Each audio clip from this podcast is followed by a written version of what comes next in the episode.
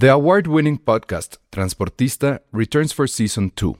This time, we'll meet Beto Coral, who has lived his whole life in pursuit of one thing justice for his father, a police captain. Captain Coral was mysteriously murdered shortly after leading the search block that captured and killed notorious drug lord Pablo Escobar. Listen to Transportista Who Killed Captain Coral? Available on the iHeartRadio app, Apple Podcasts, or wherever you listen to your podcasts. There's never been a faster or easier way to start your weight loss journey than with PlushCare. PlushCare accepts most insurance plans and gives you online access to board-certified physicians who can prescribe FDA-approved weight loss medications like Wigovi and Zepbound for those who qualify. Take charge of your health and speak with a board-certified physician about a weight loss plan that's right for you. Get started today at plushcare.com slash weight loss. That's plushcare.com slash weight loss. plushcare.com slash weight loss. Escuchas. Escuchas. Escuchas un podcast de Dixo. Escuchas Filmsteria con Penny Oliva, Alejandro Alemán y Josué Corro. Hoy nos acompaña Ale Castro. Hola a todos, bienvenidos a Filmsteria, el podcast de cine que se escuchaba en la combi rumbo a Texcoco. Eh, También había pensado que era el podcast de cine que se escucha en, en Acapulco, el Mom, podcast I'm de in cine que se Acapulco. paga por ver Mulan, Sí, mamá en Acapulco. Mom, el I'm in podcast- Acapulco. así Mom, I'm in Filmsteria. El podcast que ama a los gatos. No, Sí, Bueno, claro. A gatito Por cinéfilo sí supuesto. lo queremos. Sí, sí amamos los Sí. gatos. Oye, que anda por allá. Elsa, ajá, ¿por qué no nos lo enseñas? Sí, tráelo. dormido. Despierta, dormido, no bueno. importa. Sí, yo así, bueno, ya le despiértalo. No, me vale. No, pobrecito. Ah, Este clima lo chafas. pone mal. La lluvia todo lo pone mal. viejo. ¿Cuántos años tienes? Ay, no, tiene, tiene como tres, pero ya Ay, lleva, entonces- o cuatro. Pero convive Ah. conmigo, que soy un alma vieja, entonces, pues ya. No, y más sus múltiples accidentes, pues sí. Ándale, Y ta- además. También, Sí. también Jane, que es un alma vieja. Seguramente, Mm. seguramente. Lleva con mucho honor el nombre, ¿eh? Ese ¿A sí. quién, ¿A quién quiere más, a Pati o a ti? Ah, esa es una buena pregunta. Yo diría que a mí. Ay, Porque sí. siempre que me voy a... Tengo mi sillón para escribir y siempre va y se acuesta. Y entonces los- me, da su- me da sueño. Y te llevas sus juguetes, ¿no? Ajá, también. Sí, y sí entonces te digo, me da sueño, me empiezo a dormir, la crítica sale mal, porque de repente, ay, ¿qué, qué hora es? Sí, las mascotas pegan el sueño, eso sí es cierto. Muy cañón. Cañón, cañón, muy cañón. cañón. Sí, sí, ellos, y luego aparte no te quieres mover porque No. están encima de ti, entonces te vuelves a dormir. Y está calientito. frío, ay, sí, son lo más rico. Así Ay. Gracias, Omi. Ya empezamos con las declaraciones de amor. A Me ver. parece muy bien. Bueno, ¿de qué vamos a hablar hoy? ¿De qué, qué- Hoy no vamos a hablar de Tenet. No, Ah, ¿Pero de qué? ¿De que, de que se va a estrenar en septiembre? no, no sé, nada más hablamos de Tenet, Tenet. para No, jorobar, no. jorobar a Josué. algo diferente. Penny tiene que irse a otra junta donde sí la quiere porque aquí ya nos quiere Penny. Que ella escoja el tema que, del cual vamos a hablar antes de que, de que tenga que hacer una pausa en Finteria e irse a otra junta. Eh, uy, eh, bueno, es que yo no. Ah, bueno, de nuestra, en, en la lista que había esta onda de el nuevo cine. No, no, no. Este, Mulan. Ah, ¿De Mulan, Mulan? sí. Pero antes de que se vaya, que hable de Mulan. A ver, Penny, ¿pagarías ¿Tú la viste? 600 pesos?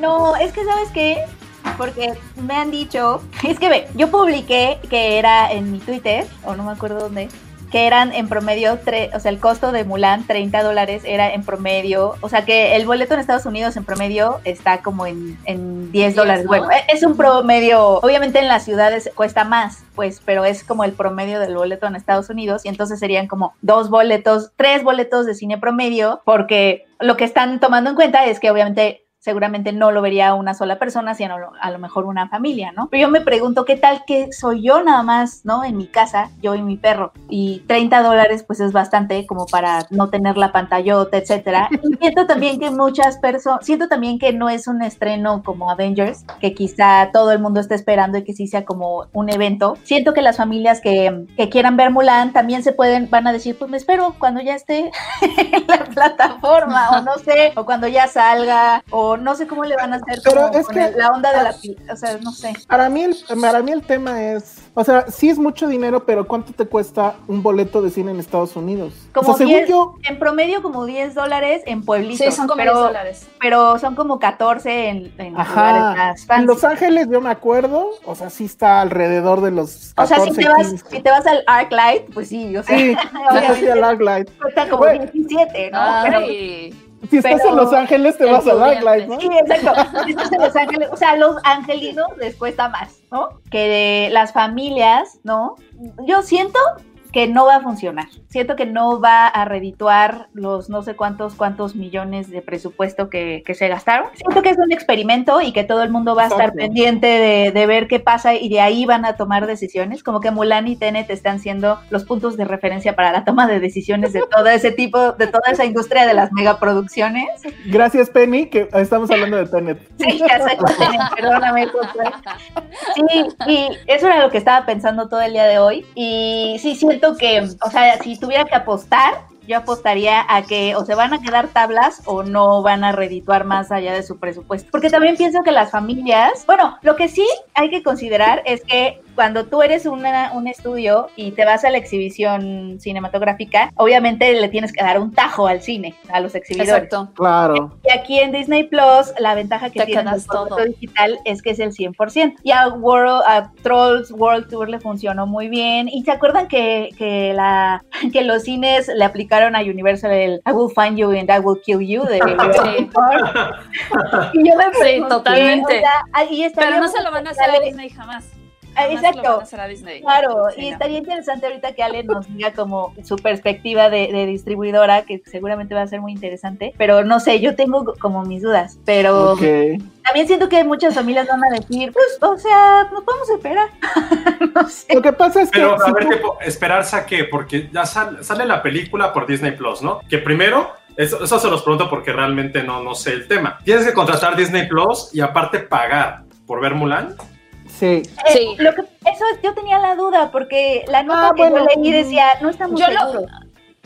Yo lo que No. leí es que sí te iban a cobrar una tarifa extra, que son los 600 pesos estos. Ahora, no sé si, si el precio vaya a cambiar si ya estás suscrito o si la puedes, o sea, o si nada más puedes entrar a Disney Plus para rentar específicamente una película como Cinepolis Click en lugar Ajá. de este de te pagar las suscripciones, eso sí no lo sé. Va a ser yo por esperaría que evento. fuera, ajá. ajá, Yo que fuera VOD puro, ¿no? O sea, yo también, Pues si, sí, pero si estás es en Disney a lo mejor te sale más barata, pero tienes que pagar.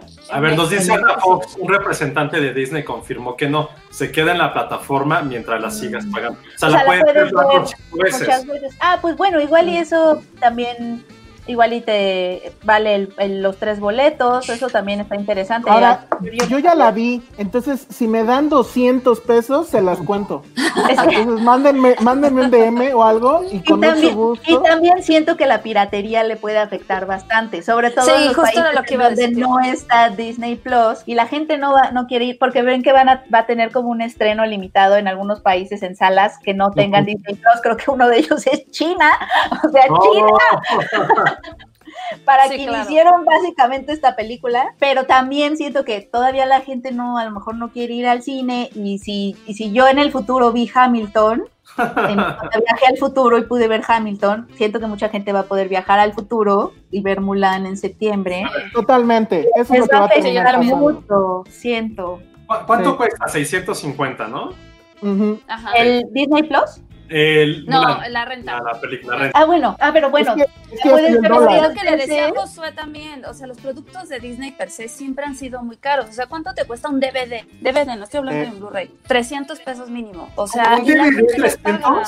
Sí, un, un DVD, es el DVD de- a ver, un DVD no lo vamos a comparar con Avengers porque como dijimos no es, no es, no es la película tan esperada como Sí, Avengers, no. pero ¿con quién podríamos compararlo? O sea, como Mulanes, como Como lo como Pixar, podría ser. Pues un- una renta de Sí, yo Pixar, creo que sí. las rentas están más o menos entre 50 y 100 según yo. Y si la compras, en normal, no en 4K. Bueno, en Apple TV los 4K están baratísimos, no sé por qué. Pero bueno. Ahora también están- estamos hablando de una renta, no de una compra. Pero o sea, lo que nos si dijo, lo lo, que nos dijo este, pero lo Claro, que nos por dijo- eso, pero pero dejes de pagar la plataforma, Ajá. ya no la vas a tener. Ya no la tienes, entonces es una renta. Al final del día es una renta. Mientras Chale, tú sigas entonces- pagando tu tarifa de 130 pesos al mes, que es lo que creo que Entonces, entonces no, no, Entonces- entonces lo que dije no, no, no sé si lo vale, porque si ni siquiera la voy a tener, Exacto. ya no sé. no, no. O sea, sí la vas a tener, o sea, lo que se entiende es que sí se va a quedar en la plataforma si ya la pagaste por primera vez. Ahora, pero no la tengo en físico. Para, Exacto. Ajá. Pero a ver, 650 pesos, ¿no? Supongamos tú, Penny, lo vas a pagar tú. Les dirías a tus sobrinos, ¿no? Que la vean contigo. Ajá, Sí. o sea, ¿Cuántos son? Tienes dos, ¿no? dos.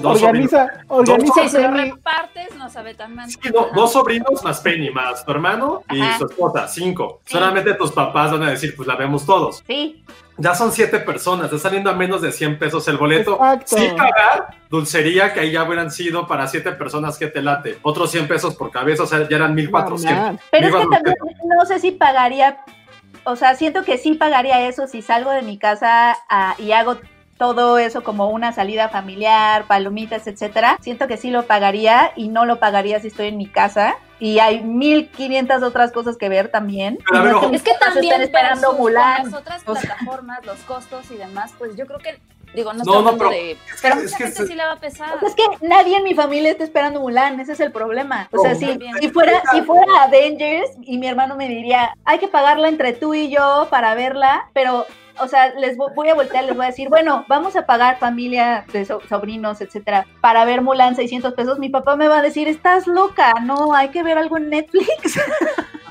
750, casi 800 pesos porque tienes que pagar tu suscripción, ¿no? Bueno, no sé, A ver, a ver cómo sale esto. Mi papá me va a decir, eso es lo que nos, ha- eso es lo que pagamos para ir al cine con, tu- con palomitas y así, pon tú que mil pesos sea lo que nos Y gastamos es la entre todos. experiencia de ir al cine. Y Es que vas sí. a pagar eso aquí desde la casa, mi papá, mi papá me diría, estás loca, no. Y me diría, eso es lo que pagamos cuando vamos al cine y ahorita no estamos saliendo de ni- a ningún lado. Es el enganche, de- eso". es el enganche de un departamento, eso creo.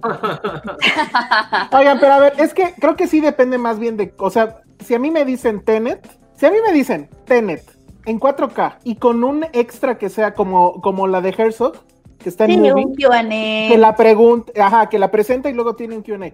Una presentación y un Q&A con Nolan, yo sí pagaría, sí pagaría los 600 pesos. Sí, y, ah, porque tú eres un, un, eh, pero siento que no hay lo Porque eres suficiente. un idiota. No, no, no, no. Siento que no hay los suficientes, pero siento que no hay los suficientes tú y yo, que sí lo haríamos, como para redituar el presupuesto de Tenet. O sea, Ahora- sí habría gente que lo Sí. pagaría, pero siento que no hay lo suficiente, las suficientes personas como tú y yo en el mundo como para, para re- regresarle a Tenet todo lo que gastó. O sea, se filmó en siete países. O sea, eso ya ni siquiera, eso ya parece Sí, es cara. como de la antigua Mesopotamia que puedas hacer eso. Creo que estamos sí. dejando, estamos dejando fuera el hecho de que a lo mejor, o sea, dice Penny que ella no la quiere ver, pero no sabemos de aquí a cuándo pasa, falta un mes, ¿no? Sí. Eh, si sus sobrinos, porque el público va a ser más infantil, si sus sobrinos, es, no sé cómo vaya a ser, una, si yo fuera Disney, que no lo soy, sí le metería una publicidad bárbara por todos lados. O sea, si, si estoy consciente Claro. de que va a costar tanto, es imagínate que tus sobrinos estén así de, Mulan, Mulan, Mulan, Mulan, y es como de, güey, ya, porque, Yo creo, de porque hecho, lo bombardearon para poder verlo. Pero no sé tus si sobrinos te quieren ver Mulan. no, no lo sé. Yo no sé si la quisieran ver, por eso digo, falta un más de un mes para saber qué tácticas va a usar, va a usar Disney. Porque si es una mentada de es Pero va a gastar más en marketing. Pues sí. Para el el lanzamiento de Disney Plus, sí. Claro, no, O pero sea, el lanzamiento de Disney pero- Plus es en noviembre. O sea, va a gastar Sí. en Estados Unidos más marketing, sabiendo que además ya había gastado un montón y no saben si van a recuperar presupuesto. Pero no, pero no había gastado tanto, ¿no? Porque la película apenas iba arrancando. O sea, mi último junket fue con ellos, de hecho. No, no, a lo que me refiero es que ya tenía, o sea, gastaron en la película bastante, pues, en hacerla. pero no, pero no en marketing. O sea, Pero pues ya pusieron un montón de Ya lana. había un montón de, ya había este sí, para pero no ya había tanto, publicidad. no Yo oye, creo ¿qué que este anuncio, cuánto te cuesta cada parabús? O estamos hablando de millones. Tú dime. Que bueno, a ellos les sobra, Oigan, eso sí. paréntesis, eh, eh, vi en periférico, el otro día tuve que salir y pasé por periférico, el segundo piso, y todos los espectaculares están al 2 por 1 ¿Qué onda? Hay que comprar uno para Filmsteria, ¿no? Al menos para que 10 personas lo vean. Ya sería una ganancia. sí. Oye, yo de chiquita pensaba que, que el anuncio era el número de teléfono. O sea, como que, como que estaban Ay, anunciando el número de teléfono y entonces hablabas y era como una sorpresa o algo así. Está buenísimo. Ay, qué bonito, eso está padre. No se me había Bueno, ocurrido. entonces, conclusión, quién sabe. Yo creo que sí va a haber gente que lo va a pagar. Ahora, creo que Disney le está dando justamente a un cierto sector económico. Y creo que pues ya lo sabemos. Y sí lo van a pagar. Sí va a haber mucha gente que lo va a pagar. Ahora, Disney pues, y todos, incluyendo toda la industria, hemos perdido muchísimo. Esta es una estrategia para, pues si vas a perder, para perderlo menos. O sea, Pero- tú, tú dices que ellos ya este, están, a la, están a la idea de que van a perder, Ale, obviamente. Sí, Nada, ahora se trata nada más de perderlo menos. Exacto. Es De perderlo también- menos y experimentar, ¿no? Y también como Sí, darle también. otro, y darle otro llegue a los exhibidores. Creo que sí vas a tener que pagar la renta y la suscripción, porque yo lo que he leído es que justamente Sí. Mulan es el gancho para que te suscribas. Entonces, si es eso, vas a tener que pagar la renta y la suscripción. Ah, eso está- o sea, mi papá todavía me diría, estás más loca. Pero sí siento como Ale que, que quizá va, que quizá, que sí va a haber gente que la va a pagar. No la suficiente como para que recupere pues lo que gastó, pero a lo mejor como dice Ale, para que perda- pierdan lo menos. Voy a poner muy abogado del diablo, porque ahorita que lo dije, lo dije medio en broma de Penny y toda su familia reunida. Pero no creo que eso también sea un poco, ya metiéndome en temas casi políticos, que sí va a haber gente que se reúna para ver la película. Claro, yo sí creo eso. No, claro, para desquitar mínimo el precio, ¿no? Entonces, ¿dónde sí- va a estar la parte de sana distancia? O sea, me estoy metiendo en temas que a lo mejor ni nos corresponden, Ah, pero pensándolo ya. así, o sea, bueno, que sí sean dos familias, cuenta, ¿no? Te no digo, la vas Penny- a compartir. Bueno, Penny, quién sabe. Penny haría, familia, Penny- sí. Bueno, sí, con puede ser. familia, sí. Penny haría sus screeners ahí en su casa, yo estoy seguro. Sí, pues claro. Cobra, cobra 50 pesos y ya salió Penny. Sí.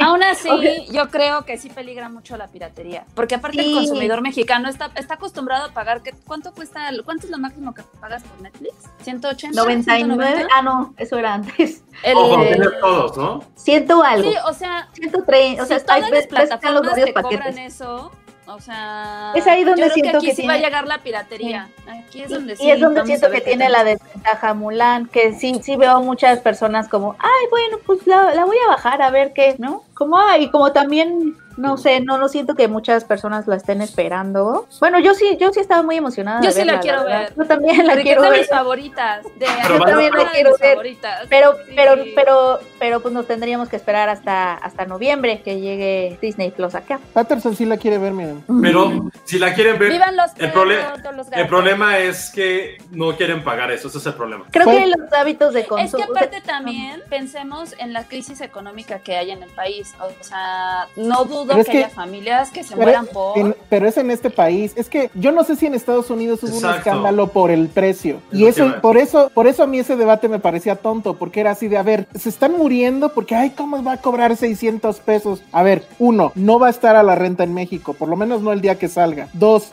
la vas a terminar bajando. Tres, ni la querías ver. Entonces, ¿qué tanto jode? O sea, es nada más en Estados Unidos. Pero también No sé siento Pues si en no, pero va a Estados ser Unidos la novedad. está- Va a ser la novedad y todo el mundo va a terminar diciendo, ay, bueno, sí, sí la quiero ver. Sí, eso, Pero esa aquí es otra también va a cosa, llegar- ¿eh? Pero aquí también va a llegar, ¿no? sea, No, porque no hay, Sí, pero- no hay Disney todavía en septiembre. en Va- va, a noviembre- llegar a diciembre, noviembre, ajá. Ah, pero ahí Pero la podemos entonces, comprar. la ¿no? Pues podemos sí, ver pirata, yo creo que por ahí de mediados de No. septiembre, finales. Mediados de septiembre. Al siguiente día. Va a estar al día. siguiente día. Va a estar al siguiente día, el mismo día va a estar. Chale, pues a ver cómo le va. Pues sí, que le Pues vaya sí. bien. Yo siento que A mí se me medio, da... medio Siento peligroso. que toda la industria se está transformando y la verdad es que sí me da Todo miedo. es digital. Manu. Siento que, siento que ha- hacíamos películas enormes y ahorita todo el mundo anda con su peliculota así enorme y no cabe en ningún lado, ¿sabes? Como de, pero yo Sí. hice todo esto y yo planeaba que me dieran millones de dólares porque yo me gasté millones de dólares. ¿Ahora qué hago con esta cosa? Claro. No, y los realizadores también son así de, es que yo quiero ver mi película en pantalla grande. O sea, Es yo la tengo muchas películas así que no puedo estrenar yo en plataforma porque es No tiempo esté en cines. Claro. Bueno, eso pero, pero a lo mejor son películas que, no costaron 350 millones de dólares y sí se podrían estrenar y a lo mejor no pierden tanto, ¿no? Pues ahorita cualquier cosa es pérdida, Penny. O sea, Te estoy hablando que hace dos semanas el promedio de asistencia era de seis personas por sala. Ay, no, Imagínate. vamos a morir. El- Van más a morir. casa de Penny. El lunes creo. El lunes creo que subió la asistencia por una película que se estrenó, creo que de terror, a 100 personas. Haz, haz una alianza, Penny, con Ale y hagan negocios. Tú les llevarías más lana que el- los cines ahorita. Sí. el, el, penicine y Ajá. al menos te llevo a toda mi familia y somos como 30. Ahí está, Ya. puedes cobrarles por ver Mulan. 10 pesos. Ujú. 10 pesos. Pues sí, Hay que hacer nuestro cine. También se están O sea, todas las películas, todas las películas que bajemos de internet, pon- así rentamos un lote baldío, ponemos el- Ale, no manches. que son, que Ay, han sido ninguna, o sea, sería la primera que, Sí, que hicieron. ¿no? Así, rentamos un lote baldío y que entren los coches y decimos que no, que todo es legal. Ah, no, perdón. Pues eso fue Disney Plus. Sí lo vamos a contratar, pues No, sí, no. Por lo menos un mes, sí. A ver, si alguien de ustedes No sé. que nos está leyendo, sí lo- está escuchando, ya tiene Disney Plus, o sea, que viven en otro país, o sea, que nos digan del catálogo. Alguien ya mencionó que, que su catálogo está me, pero que lo contrató por los Simpsons. Entonces, Es o que sea, si alguien, alguien ya mí- lo tiene, que nos vaya diciendo, o sea, que nos diga en los comentarios, porque estamos otra vez en vivo eh, a través de Facebook y de YouTube. Entonces, nada, que nos digan si ya lo contrataron y cómo lo están viendo. Exacto. Porque Yo- si estamos yo- en esa, con esa duda, sí estamos todos, creo. Sí, yo sí lo voy a contratar. Este, no. Eso está interesante. No, yo la voy a contratar por Hamilton. Y eso que viajé al futuro y la vi, pero, ajá, pero no, fíjate que no, no hizo efecto, o sea, no afectó mi decisión de contratarlo. Más bien, más bien por eso la voy a contratar porque se la quiero enseñar a toda mi familia ever mundial. Pero cóbrales. Órale. Proyección de Hamilton en mi casa. Haz palomitas y las vendes. Mínimo 20 Ándale. pesos por persona, así le saco. Penny, Penny Ramírez. No, creo, en mi caso sí es Los Simpson, ¿eh? O sea, solo por Sí. ver qué se siente tener todo el catálogo y darle play al que yo quiera, creo que solo por eso, por lo menos un mes es seguro.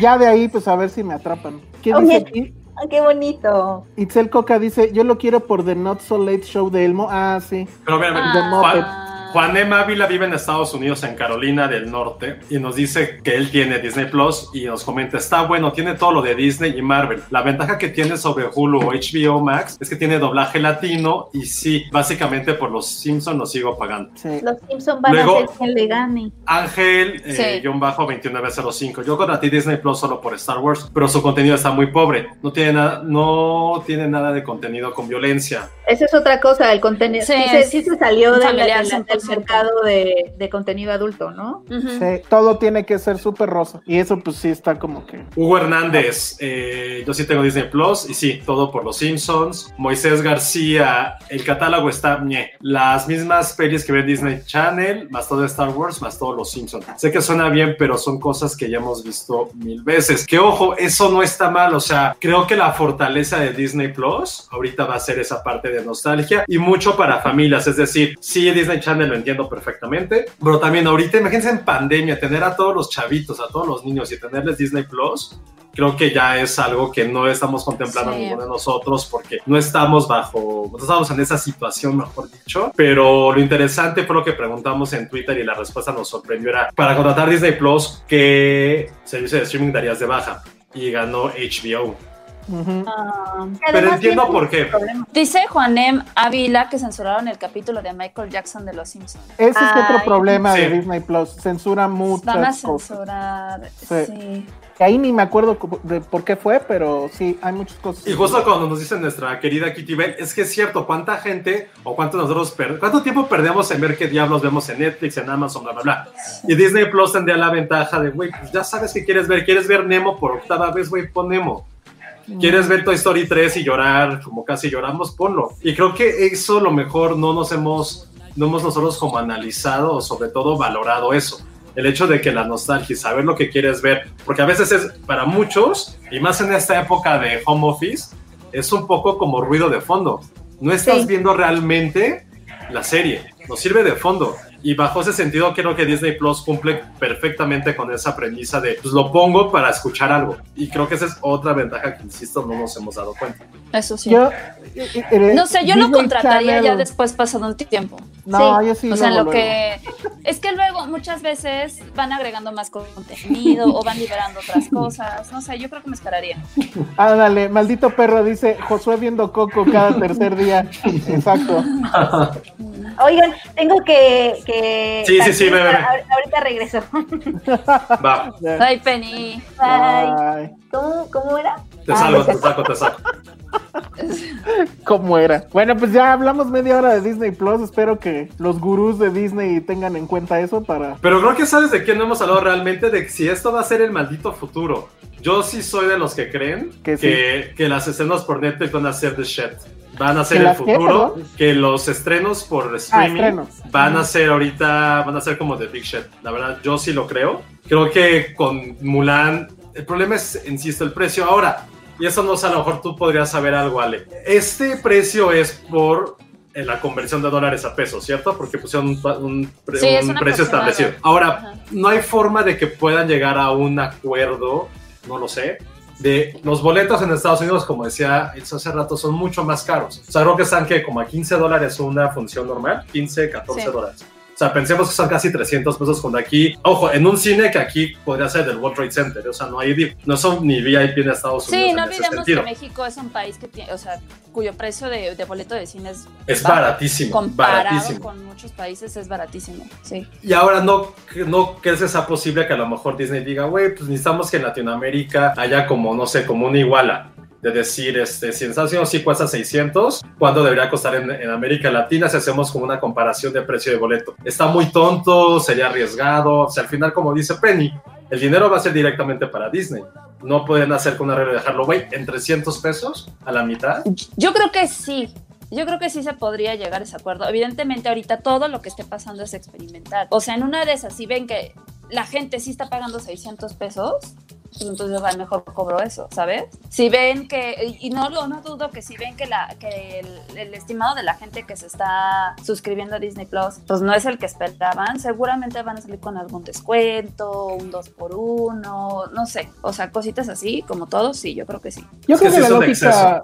Sí, es que la lógica Sí. tiene que ser esa, ¿no? O sea, si en Estados Unidos estoy cobrando el equivalente a tres boletos, aquí tengo que cobrar el equivalente a tres Pero boletos. no sé si su precio está establecido a equivalentes de boletos, ¿sabes? No lo sé. Yo creo que sí, ¿no? O sea, han de hacer la lógica de por cada, cada renta que yo haga, su- justo, tengo que sacar el equivalente de tres personas que hubieran pagado su boleto, a fuerzas. De tres en tres me tengo que ir. Es que sí, de- Y sí pues seguramente debe haber un estudio socioeconómico de acuerdo a país. Eso sí, yo creo que sí va a pasar. Y ahorita todo, todo es un mero experimento. Ahora, Yo sí yo creo sí creo, como dice Josué, que es el futuro, pero no sé si sea una cosa que se vaya a quedar para siempre o un muy buen rato, o si sea una cosa como de moda. A mí me da la, inten- la, la- la intención de que sí va a ser una cosa de moda. Si llegara en algún momento, y bueno, hemos visto que hay como que noticias optimistas al respecto, si en algún momento hay vacuna para el coronavirus y todo eso, te haría pensar que ya es posible salir. Yo creo que ahí ya se regresaría, eso sí, a la normalidad, comillas, y Yo volveríamos a las sí. salas y, y volveríamos a los cines. ¿no? Yo creo que sí. Es que va- esto va a ser un, un tema de transformación de la industria en general. O sea, en una de esas, supongamos, o sea, lo- los, pues no, no las distribuidoras, o sea, más bien los estudios ven que llega un punto en el que las ganancias empiezan a mermar casi igual a lo que ganabas en un cine o te empieza a ir mejor porque también pues las condiciones de negociación pues, te convienen más a ti. Pues en una de esas dicen yo me quedo ya mejor con el streaming. No lo sabemos. O sea, también va a depender mucho de cómo los exhibidores también apoyen para cuando pues los cines regresen, ¿no? Como tal. O sea, a lo mejor si no hay ese, ese apoyo, pues sí, no dudo que va a haber empresas que van a decir, ay, gracias, yo me quedo con mi, con mi plataforma, ¿no? Oye, Eh, No, no, le iba a preguntar algo a Elsa completamente después de Disney Plus, pero al ratito. Perdón. No, pues ya, ¿no? Digo, ya, sí, Ah, no. seguimos Sí, media pues hora ya. de esto. Es que Disney Plus, por ejemplo, ¿sabes si va a venir aquí con algo de Hulu? Mm, no lo sé. Es que mí- nos pone, nos pone Juan de Mávila que lo que el contrato en Estados Unidos tiene Hulu e ESPN Plus, los tres Ah, por ya. 12 dólares. ah, No creo. Es que es un tema de derechos. Y de hecho, por ejemplo, si, si Disney Plus llega en diciembre, entonces apúrense a ver Star Wars en Amazon porque ese día se los van a quitar. yo supongo. Entonces, muchas de esas cosas es- tendrían que suceder. Ahora, tengo entendido que el deal con ESPN es muy diferente en México a como está en Estados Unidos. Son cosas así como que completamente diferentes. Y, y- y eso hace que no puedan comercializarlo juntos. Yo creo que no va a llegar así. Y de hecho, pues, me da miedo pensar que ni siquiera va a llegar el catálogo completo, porque ya ven que eso pasa con Amazon. Amazon tiene películas y series que son de ellos, pero no las ponen en México, no entiendo por qué. Y esa es la gran ventaja de Netflix, que siempre que es un original de Netflix, se estrena en todo el mundo. Pero no entiendo por qué esas cosas no. Por ejemplo, la de Radioactive, que la vimos en Cabos, o tú la viste en el Toronto, ya no me acuerdo. Sí. Este, En Toronto. en teoría se debió de haber estrenado la- el mes pasado en, en- en Amazon. Y sí, pero en el gringo. Aquí no llegó. Y pues está chafísimo eso.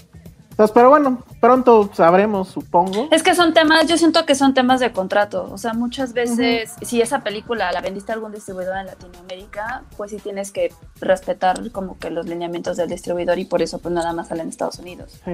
Y ahora, si llegara Hulu a México, creo que sí dejo Disney y me voy a Hulu, ¿eh? Digo, si lo vendieran como separado. Porque Hulu sí está cada vez más cañón. O sea, sus series, lo- las películas que están haciendo, lo de Palm Springs, lo de High Fidelity, este, hay muchas, muchas cosas de Hulu que están bien padres.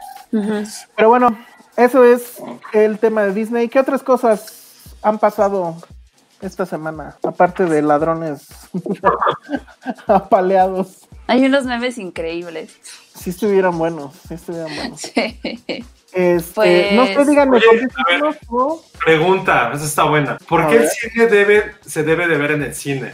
Me gusta la forma que hablan del cine en series. Bueno, eso es otra cosa. ¿Por qué se ¿Por qué tiene que el ver cine en el debe cine? verse en el cine? Pues yo creo que porque la- hay una experiencia de inmersión y hay una experiencia visual que sí solamente se puede experimentar cuando estás en una pantalla grande. Pero también es cierto que hay muchas películas que no pasa demasiado si las ves en una pantalla normal, ¿no? O sea, a lo mejor voy a cometer un pecado, pero pienso, por ejemplo, en toda la filmografía de Woody Allen. O sea, creo que igual hay algunas muy contadas que a lo mejor pierden un poco. Pero en general yo creo que puedes ver a Woody Allen en la pantalla, en tu tele, pues, y no pasa demasiado. Pero, por ejemplo, Hitchcock, yo creo que es una experiencia muy diferente y, y la gran mayoría de nosotros vimos a Hitchcock en la tele, pero debe ser una experiencia muy diferente verla en pantalla. Nolan siempre Claro. está buscando sorprender y demás. Kubrick. No, no, y no, y no dejemos a un lado los formatos, o sea, el 3D, el 4D, el IMAX, todas esas cosas pues que también Ujú. alimentan y no tienes al, al alcance en tu televisión, ¿no? Es, es eso, es la experiencia. y, y- pero también, o sea, entiendo la duda porque siento que cada vez menos, o sea, como que hay muchos cineastas que nada más se preocupan por narrar la historia, pero no se preocupan por lo visual, no se preocupan por sorprender, por tenerte al vilo en la imagen, el juego de la imagen y el audio. Estoy pensando pues, ahora que lo de Morricone y demás, pues esas cosas ya no son tan comunes. Incluso a veces creo que las series están robando eso, porque las series hay series que sí se preocupan por eso. Entonces la pregunta es muy válida, sobre todo para las nuevas generaciones, creo yo, por eso, porque cada vez hay menos cineastas preocupados por ese asunto. Pero justo creo que es el cine que deberíamos de apoyar y es el cine que mantiene a la industria. Y ahora con esta crisis pues lo estamos viendo. Es O que sea, pues, ir al cine es, es parte de una experiencia, es parte de un ritual. O sea, hay que pensarlo. Yo, por ejemplo, creo que puedo asegurar que el 90% de mis películas favoritas, o que puedo decir que han marcado mi vida, no las vi en el cine. sí, No las. O sea, tener que pensar que el cine lleva más de 100 años viviendo. A nosotros nos ha tocado ver un 20% quizá, exagerando, de ese 100. Sí, totalmente. Es otra cosa cierta, o sea, más allá de la experiencia hay que pensar eh, en esa parte de, por lo menos hablo, hablo por mí, mis películas favoritas prácticamente pues, no son de esta época.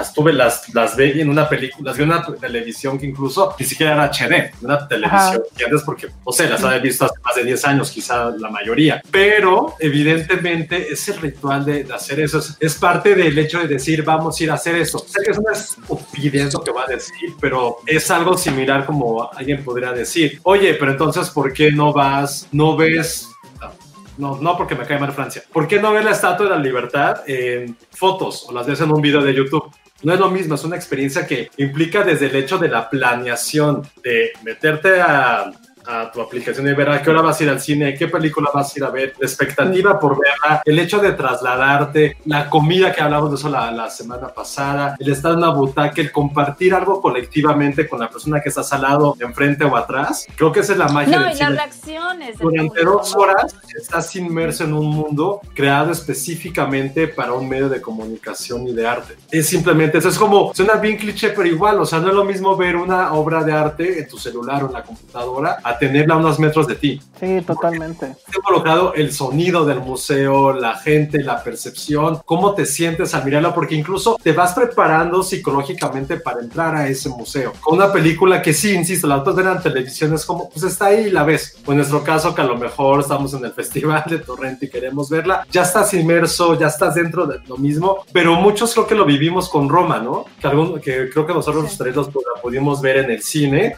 y después la volvimos a ver en casa y la experiencia fue completamente distinta, cosa que a mí también me ocurrió mucho en, en Irishman. Me dormí más en el cine que en casa.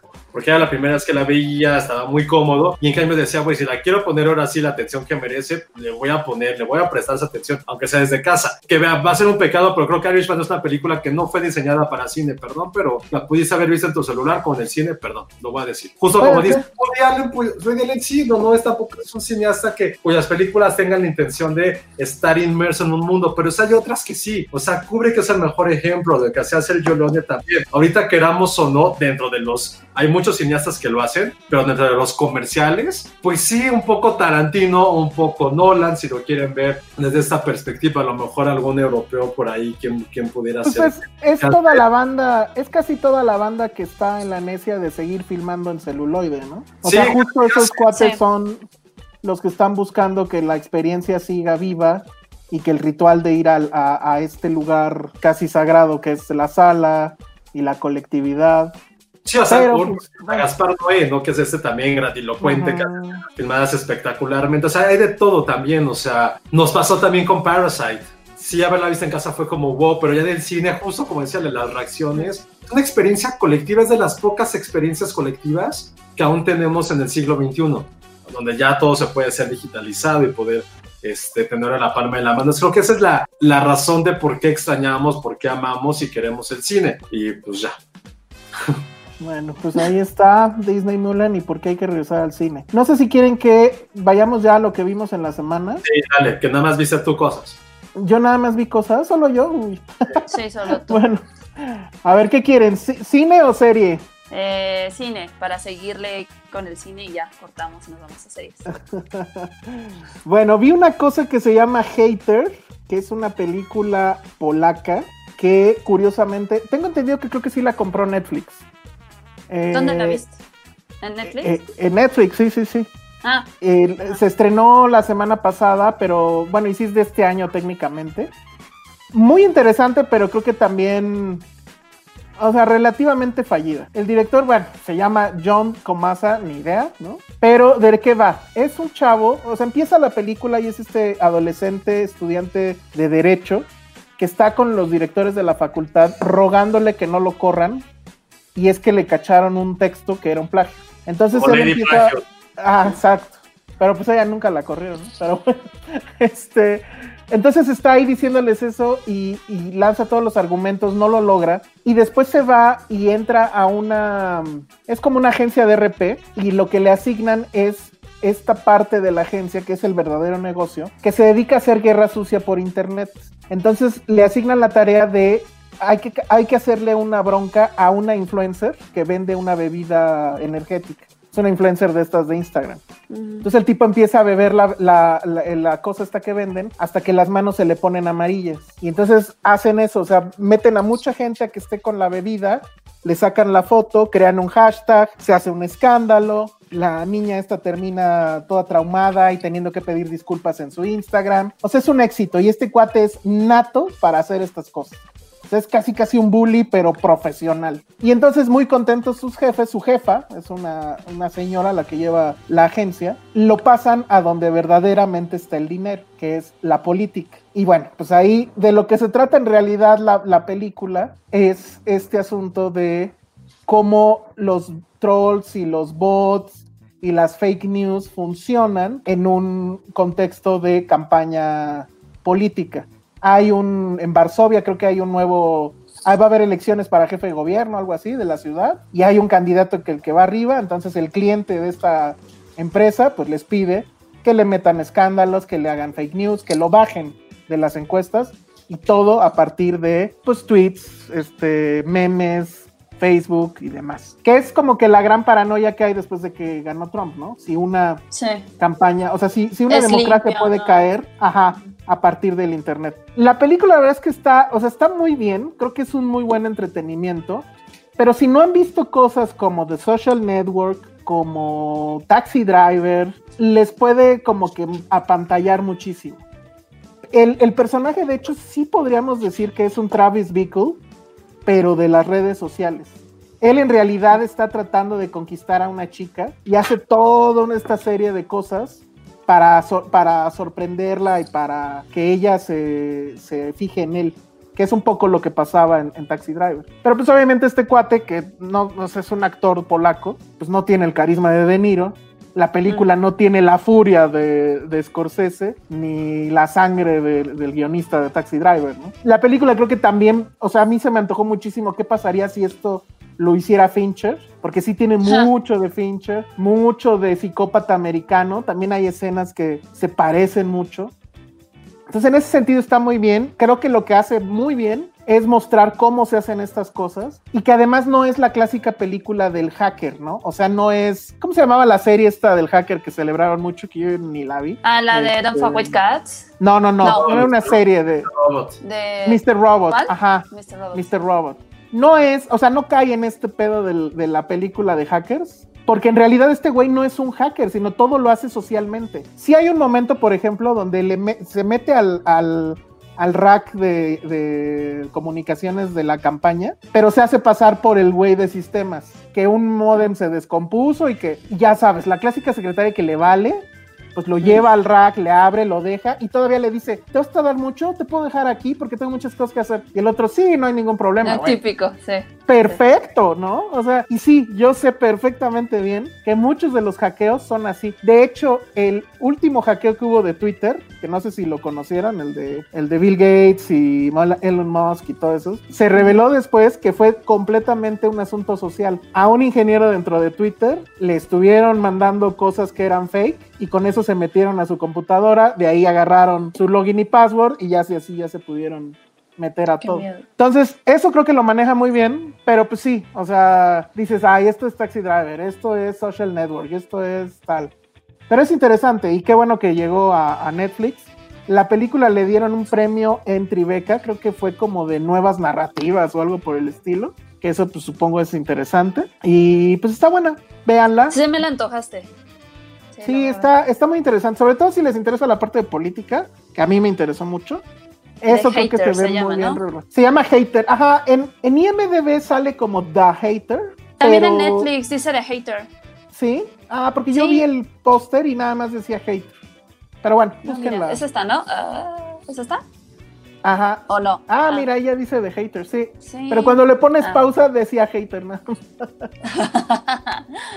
sí. Ah, Es que no sé, si, no sé si les ha pasado, pero últimamente ver una película en tu casa, que pues es lo que hay que hacer, es un problema, porque cada rato te interrumpen. Entonces cada Sí. rato le estaba yo poniendo pausa y, y salía hater ahí nada más. Sí, Bueno. eso sí. No, sí se me Ahora, antoja. la otra, pues no sé si quieren que hablemos de Umbrella Academy, que Josué sí vio la ves, primera, sí. ¿no? No, ni siquiera sé de qué trata. Ah, yo me acordaba que sí la tenías que ver por cierta cosa que hicimos hace un año. No, porque nos dijeron que ya no iba. Ah, bu, y yo sí la vi. Vimos algo de señor Ja- de Víctor Jara. Ah, sí, cierto. Bueno, pues yo sí me chuté la primera de Umbrella Academy por chamba. O bueno, por Ajá. proyecto. Yo no tenía la menor idea. ¿Qué es, ¿Quién es el que está? ¿Quién es el que creó el cómic? Es este cantante, Gerard ¿no? Gerard Way de My Chemical Romance. de My Chemical Romance. La vi por, por eh, porque tenía que hacerlo y la verdad no iba con nada de, de emoción ni mucho menos. Yo no sabía absolutamente nada. Para quien no sepa, o tú sí te sabes esa historia de, de quiénes son los Umbrella Academy, este, Son Ale? superhéroes, ¿no? Sí. Es un poquito como X-Men, eh, que es una academia. Es este hombre, pues un millonario excéntrico, que empieza, como que literal compra a toda una serie de niños que creo que eh, la, la cosa es que nacieron el mismo día o algo así. Son- sí, ¿no? Tienen nacimientos como extraños. Ajá, y, y Ajá. todos, este, y bueno, todos tienen poderes, excepto, al parecer, uno. Eso es- esto es de la primera temporada. Y lo que sí tenía interesante, sí, ten- sí está muy bien filmada. Es, sí le, le echan muchas ganas a que se vea bien. Y lo que también hacen muy bien es que los inicios y el final siempre con cliffhanger lo hacen a la perfección. O sea, es de esas series que sabe que lo que tiene que hacer es engancharte al principio para que te quedes y dejarte en ascuas al final para que le sigas dando ver siguiente, ¿no? Entonces, eso lo hacía muy bien. La, la serie terminaba en un punto culminante donde el mundo se iba a acabar. Y ahora esta segunda temporada es justo lo que pasa en el momento siguiente. Hay uno de estos, este, pues niños eh, prodigio de, super, de superpoderes, que su- cuyo superpoder es viajar en el tiempo. Ay, y qué entonces se lleva, se lleva a todos al momento de que se va a acabar el mundo, por accidente supongo, no te lo explican, a los años 60. Los lleva cinco días antes de que maten a eh, Kennedy. Kennedy. Ajá. A veces la adiviné. Sí, sí, sí. Lo que tiene es que llegan a los 60, pero no llegan al mismo tiempo, sino que por alguna razón que tampoco te explican, van cayendo uno tras otro con un año o dos de desfase. Entonces nadie sabe dónde están. O sea, llegan a los 60, pero no saben dónde están sus demás hermanos. Y muchos de ellos ya están haciendo incluso sus vidas, ya se casaron, Oh. etcétera, hasta que llega el chavito que es el que viaja en el tiempo y ya los empieza a juntar, que es exactamente lo mismo de la primera. Pero en esta creo que lo que te ahorras es todo el rollo de, de dónde vienen, cuáles son sus poderes, o sea, la clásica presentación. Y eso hace Y que seguro el chavito que no tiene ningún poder tiene un poder oculto bien cabrón, ¿no? Obviamente, Obviamente, obviamente, obviamente.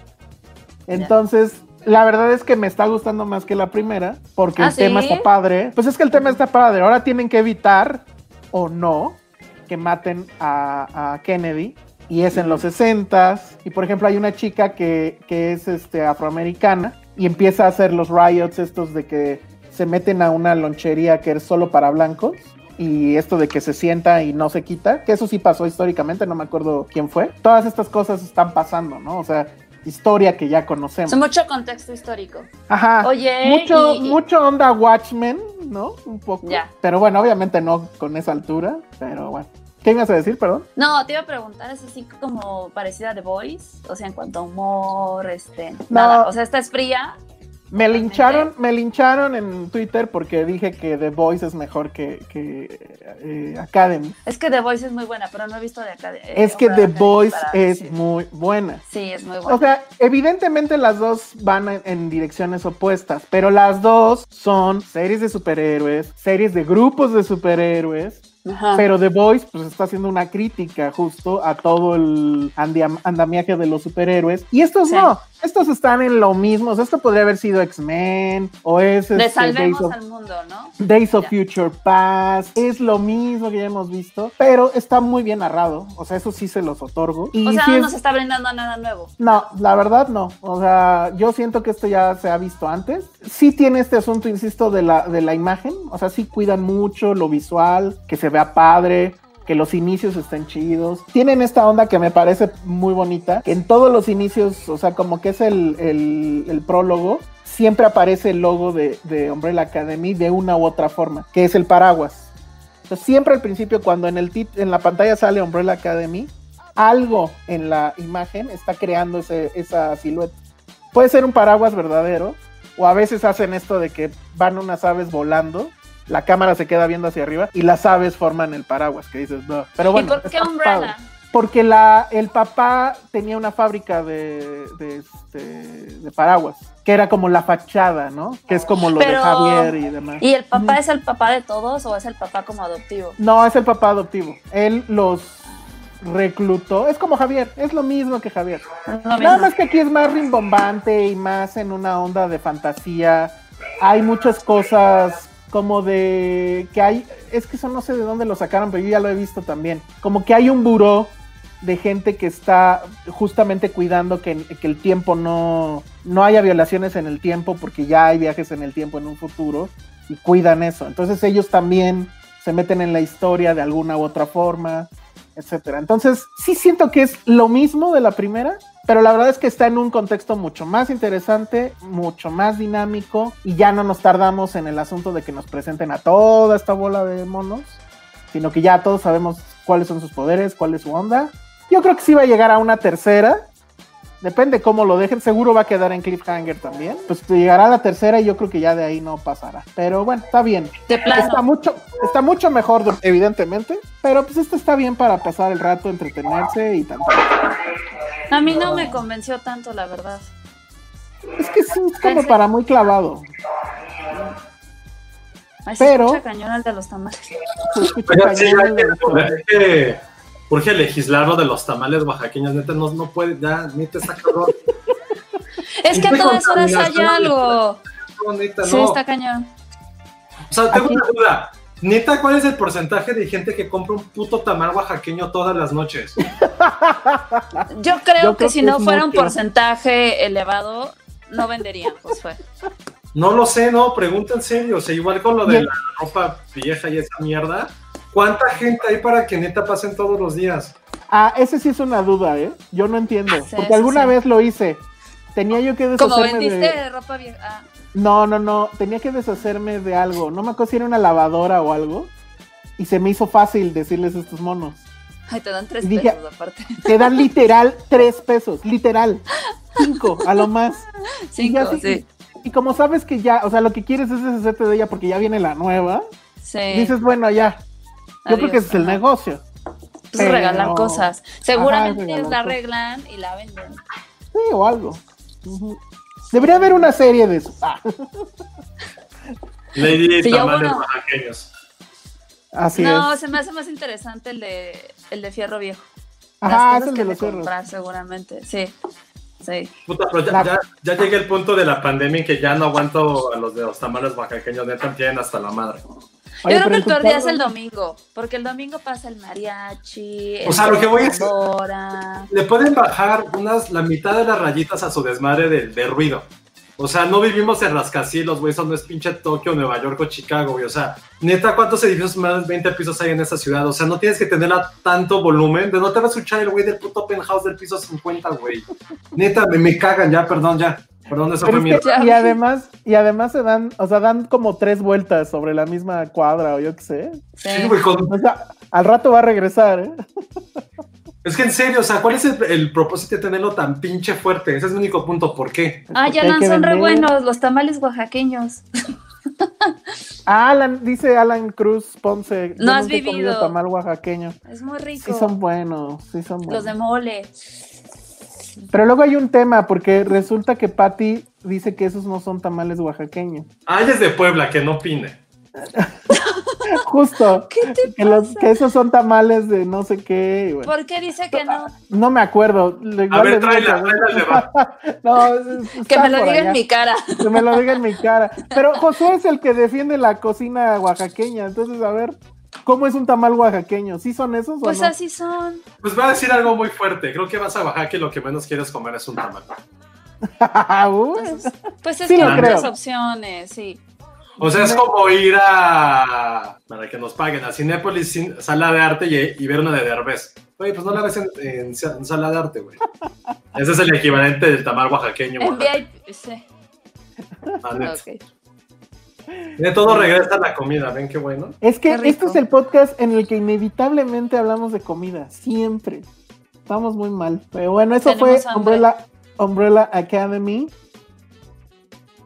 Vi también, ya empecé a ver la, la que Penny comentó la vez pasada, I May Destroy You. No manches, Ay, ¿qué sí tal? está muy bien. Lo malo es que quiero comentarla con ella, que ya vio algunos. Yo empecé a ver el Sí. primer capítulo, nada más, pero no lo he terminado de ver. El primer capítulo está buenísimo, Josué, porque te juro que me recordó. No sé, a ver si lo cuento o no lo cuento. Creo que ya lo hemos contado, pero no me acuerdo. ¿Cómo que dice Néstor Soriano? No está Penny. Yo quería saber si las patadas al rato de la compi tampoco le gustan. Ah, qué mala onda. Ah, Estamos en la sección Hablemos mal del ausente.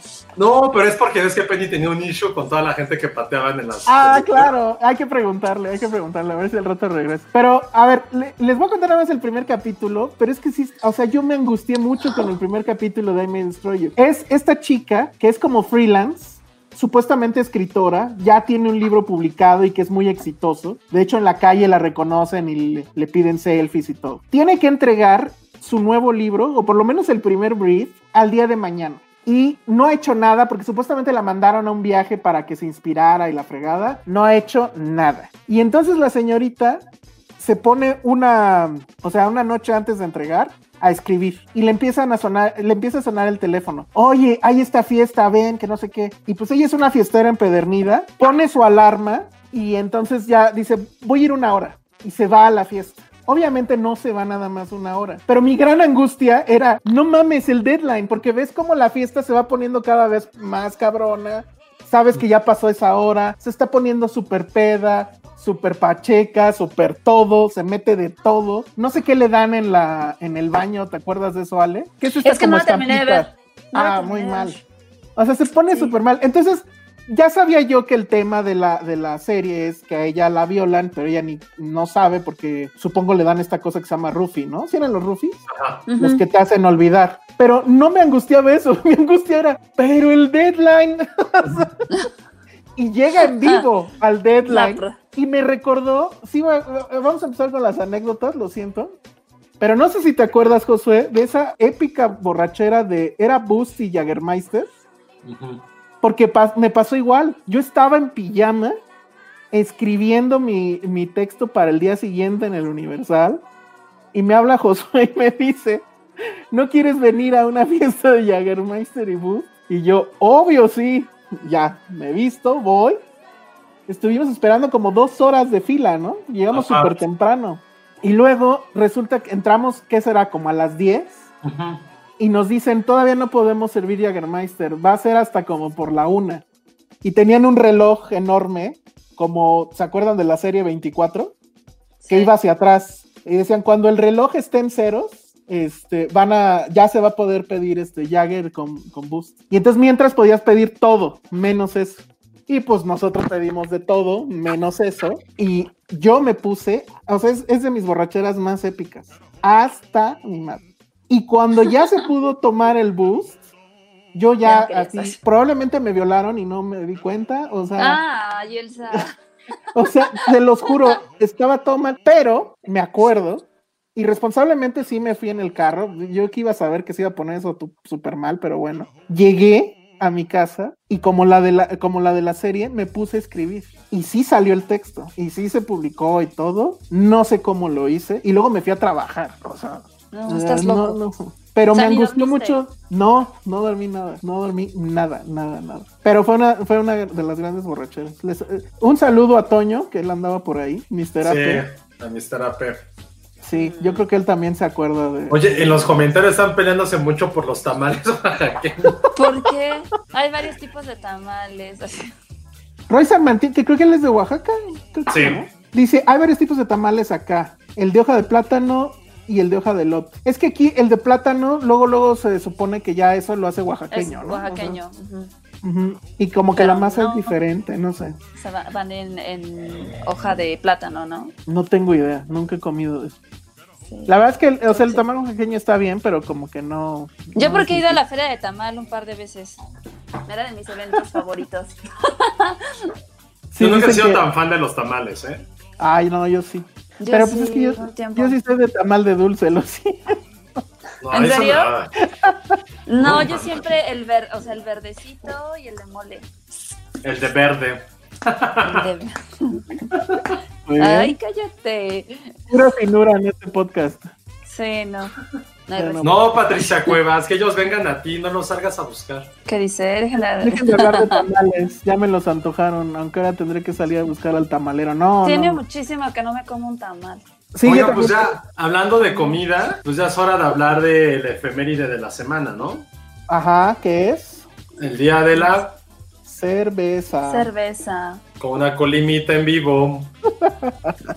Colimita, Ah, órale. yo- ¿Qué podemos decir de la cerveza y el cine? que la verdad no van muy unidos que lo pensemos realmente. A ver, estoy buscando películas que tengan que ver. Porque hay que pensarlo, generalmente siempre ha sido eh, historia, o sea, la historia de cerveza es, es fascinante, pero al mismo tiempo siempre se ha asociado muchísimo por lo barato, por el acceso, por lo que implica social y culturalmente a teen movies. A, películas adolescentes cuyo objetivo de muchas es conseguir el famoso, y eso es muy gringo, muy poco en México, el famoso barril de cerveza, ¿no? Entonces creo que la cerveza en el, cine siempre se ha visto como relegada a un segundo plano, basándonos en otros tipos de licor, con otro tipo de, coctelería. Entonces creo que eso es la parte interesante de- del cine. Evidentemente, uno de los personajes más famosos de la historia, como Homero Simpson, pues sí, está muy ligado a la cerveza, pero en cine nunca ha sido como algo tan determinante o que haya un personaje o una película No que gira alrededor no de ella. No olvidemos cuando E.T. se emborrachó con cerveza. Exacto. Eso es bueno, eso es bueno. Y estoy leyendo aquí Este- una de las primeras películas, o sea, de 1897, o sea, que en realidad eran estas películas que Como eran vistas. como vistas, exacto, esa era la Era una palabra. vista, literal. Una de las famosas era Old Man Drinking a Glass of Beer. Entonces, en realidad, de las primeras películas, pues sí había cerveza, esa era una. Luego, otra, por ejemplo, famosa es aquella escena de Robin Hood que, que en Shrek parodian cuando Ajá. estaba, no sé qué, pero él está bebiendo cerveza en la película original. No me acuerdo en la de Shrek si está también bebiendo cerveza. Sí, también. Esa es, esa es otra. Este, hay una, hay también, según yo son más, pero eh, Chaplin también tiene escenas de que está borrachito de cerveza. Ya, ya, no están, ya no están comentando de, de escenas con cerveza. La canción de los elefantes de Dumbo, cuando se emborracha con cerveza. Exacto. La de E.T. ¿Qué Eh, nos están diciendo? También se me ocurre, por ejemplo, Django es. Ah, no es cierto. Django sí. ¿Django? no me acuerdo, está en pero, una No. Django creo que no, Ale. Pero Donde- ¿saben? ajá, que él prueba la cerveza por primera vez. Ah, cuando están en la taberna, claro. Ajá. En el club de la pelea, Fight Club, Fight Club. están, están tomando cerveza, que luego ves que en realidad no. Ese que nos comenta el padrino es de mis escenas favoritas en la filmografía de Guillermo del Toro. Cuando se emborracha escuchando Sí, a Barry cierto. Manilow con su six de Tecate, Sí. que, que agarra con su colita. ¿Sabes también dónde se me antojaba cañón? En The Lord of the Rings, cuando los eh, hobbits están tomando cerveza y sirven cañón y lo toman así delicioso. Eso también. Otra cerveza muy popular, la de Trainspotting, en la primera, que la toma Ajá. este, creo que no, no es Beckby, no me acuerdo cómo se llama. No, sí es Beckby, que es el, el como el alcohólico. Ajá, Big Big, sí, sí. Lanza el tarro hacia atrás y, y se congela la imagen. Y que empieza toda la pelea. Esa es una gran, gran escena de cerveza. Alan Cruz Ponce dice las coronas en Rápido y Furioso. No me acuerdo. ¿tú- ¿Alguien la vio? No. Ah, yo odio Rápido y Furioso. Mejor las de Harry Potter, aunque no son cervezas, cervezas como tal, pero. Sí, la cerveza de mantequilla, de mantequilla con de Harry las, uf. De las más famosas. Entonces sí, sí está padre como siempre ha estado como la cerveza, pero más que la cerveza siento que también es como el bar, lo que también cuenta mucho en la taberna, más bien dicho, ¿no? La ¿Cómo taberna. se llamaba la película esta donde tenían que visitar varias cervecerías antes del fin del mundo o algo así? Ah, la de Edgar Wright, Ah, que es en un pub. ajá. Ajá. Sí, pero que son en varios, ¿no? Se tienen que ir en varios. Que siempre me quedó la duda de si sí existían o no. Sí, sí existen, no sabe uno. Ah, yo quiero ir. Sí, Edgar Wright también es el director de Shaun of the Dead y Hot Fuzz y El Fin del Mundo. Sí está muy clavado con toda la cultura cervecera y de los pops. Ahí está Jonathan Vilalba, dice justo las pintas en Shaun of the Dead y en Hot Fuzz. Sí, es que la cerveza en un pop sí tiene ondita, mucha ondita. Esas cosas que quién sabe si van a regresar en algún momento. ¿Qué otra cerveza? En el cine mexicano cerveza debería de haber, ¿no? Mm, mamá. Eh, sí, estoy segura de que sí. Seguramente en Y tu mamá también deben de salir chelas. Ah, cuando las van a comprar, que Gael aplica el chelas. Ah, Ah, claro. Eso es muy cagado, me acuerdo mucho de esa escena. Eh, ¿Qué otra puede ser? James. Bond lo toma Heineken, claro. Ah, James Bond toma Heineken, pero en los anuncios nada más. Fuimos a esa fiesta también de Heineken. Vimos esa fiesta de Heineken. Ahí no acabé tan mal, pero es una fiesta memorable. Deberíamos hacer nuestra lista de fiestas memorables de ya que no hay, ya que se eliminaron. no, ya sé. Vivir de la nostalgia. Ajá, es lo que hacemos. ¿Qué otra? Ah, en el infierno también tienen ahí como su taberna clandestina donde se juntaban todos los narcos y siempre estaban tomando cerveza. Claro, en Kingsman. Casi todas las británicas va a tener algo de eso. En la que yo estrené polvo. De la Eisa y la Copa. modelo, eso sí no me acuerdo de. Ah, Eisa y la modelo con, con chamaleta apenas, sí, sí, sí. Ah, ya. Está muy bueno, muy bien. En güeros Tomaban caguamas, claro. Sí. En güeros tomaban sus caguamas, sí es cierto, que iban a No, dice el Kenny que las cantinas de Pedro Infante por ahí eran tequila. Sí, no, no sé, no, No todas. pero muy probablemente era más bien pulque, efectivamente. Store en Avengers, Claro, Avengers. Avengers, pues esa, esa panza es cervecera, ¿no? su panza chelera, claro. Panza chelera, está increíble. Pero lo que está curioso es que son escenas, no hay como películas, excepto la de Beer, Beer Bodies, esta película medio independiente gringa, con Anna Kendrick y Oliva Wilde. Pero no se llamaba, se llamaba No. Drinking Bodies. ¿Cómo? Drinking Bodies. Drinking Bodies. Claro, muy bien, Noé Durán. Total. En Glorious Sí. Bastards. Ah, Ah, ya. Claro. Probablemente esta de las escenas más Sí, famosas con, con cervezas. sí. No, y evidente, ya, toda- no. ya todas las fiestas, todas las películas teens gringas tienen aparte de cerveza. American Pie, Porky's. em, Ted no toma cerveza, el osito. sí, pues, ese güey seguro se mete hasta todo. Ah, Old School, claro. Es una gran escena de cerveza la de Old School. Old School cuando están haciendo como este en la fiesta justo. ¿Cómo se En llama? Titanic. No. Ah, en la primera Ah, sí. parte. Cuando No, gana, en la- ¿no? Cu- No, cuando van a la fiesta con los pobres. Sí, Ah, la fiesta de pobres. Y están bebiendo cerveza. pobres.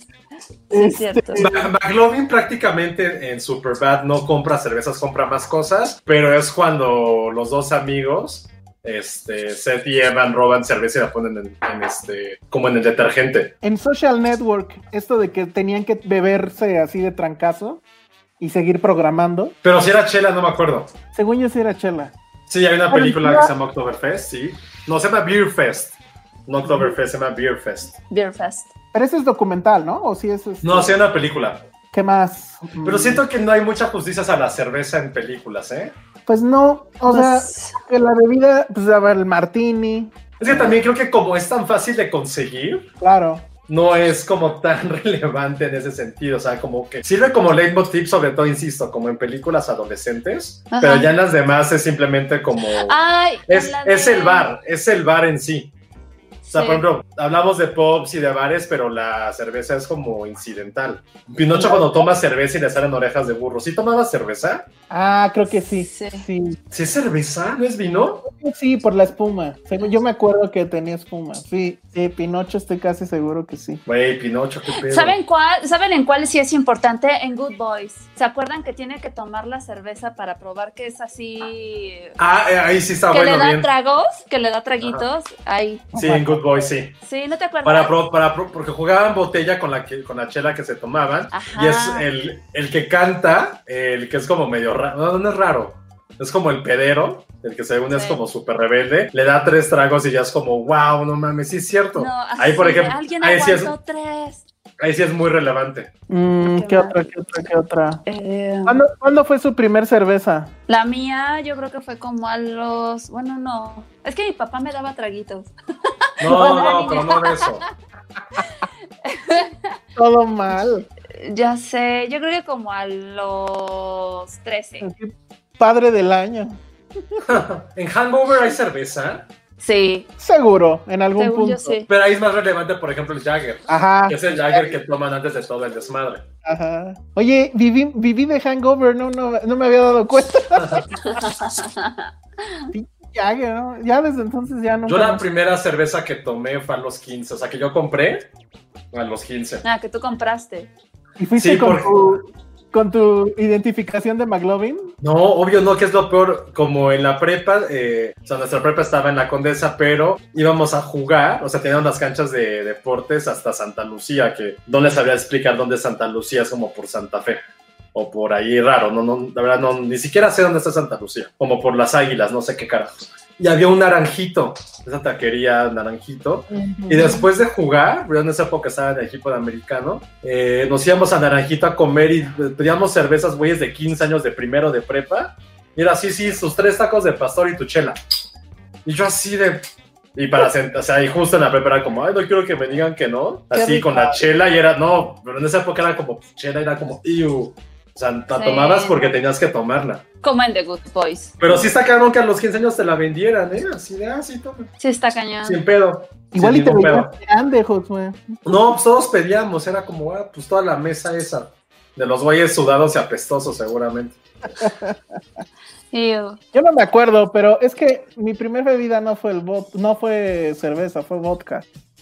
Y sí fue en una fiesta. Y pues ya, no pasó nada. Pero no, así ser ido a comprar cerveza, no me acuerdo. Ha haber sido en un momento X. No, ni yo. Me hubiera encantado hacer mi fake ID.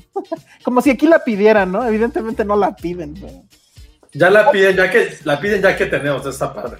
Ajá, exacto. Sí. Sí, pero más. Eso no, sí. No tuvimos esa experiencia. ¿Ya se acabaron las películas con, Con cerveza, eh, es que no se me ocurre qué otra. Y pues al, al final de cuentas, pues sí es Homero Simpson el mayor ícono de la cerveza mundial, ¿no? Sí, No hay más. No hay más. sí, no, no se me ocurre.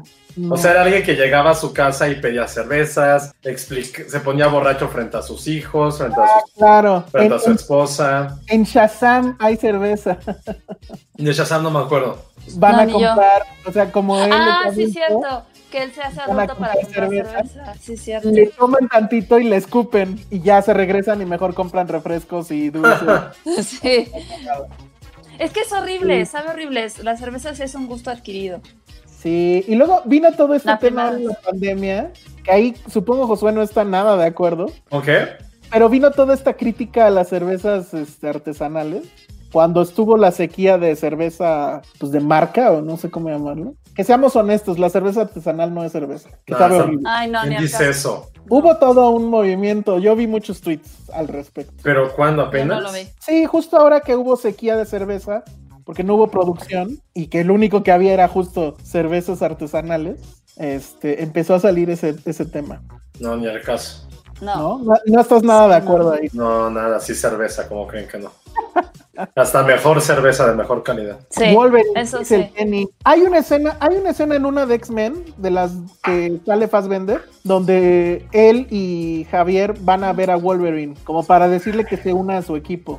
Ah, sí. Wolverine está en un bar y, y sí estoy casi seguro que tiene que ser un Ah, de hecho esa es buena porque en, en New Cla- ¿cómo se llama? Bueno, no sé. Cuando es Miochan. Fassbender, cuando Ah. Fassbender, eh, Magneto va a un, po- a un bar argentino para matar a los nazis y pide Ah. una cerveza porque era alemán.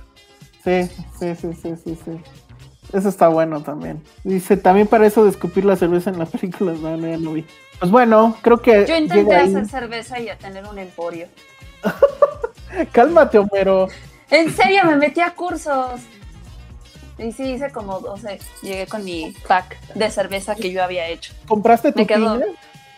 No, me metí a, un- a cursos, entonces compraban mi cebada y dejarla fermentar y luego aprender a hacer con toques frutales. así. Sí, justo, creo que Wolverine no tomaba cerveza. Wolverine era como un hombre de whisky, ¿no? No, yo estoy casi seguro que era cerveza. Wolverine es un No working class hero. Es el héroe del pueblo. Seguro, seguro usaba ce- cerveza. Pero en fin, bueno, pues ahí queda la cerveza en el cine. Porque hoy que salga el podcast es el día de la cerveza. Eso Está muy bien. ¿Qué más nos falta? Hay que hacer tiempo para que regrese Penny. Lo de El día del gato. gatitos. Ah, día del gato. Todo se juntó, caray. Bueno, pues gato. ¿Qué le vas a hacer a, a gatito? ¿Celebrar? Pues no sé, sigue dormido, ya está muy raro eso. ¿En serio? Sí. A ver, ve a ver si sigue respirando. No, sí sigue respirando. No, no digas eso. Eh, gatos famosos en el cine. El gato Félix. No, gato Félix. Garfield, Hello Kitty. Este, Pero Hello Kitty no entra en esta categoría porque no es. O sea, es cultura pop, sí, pero no.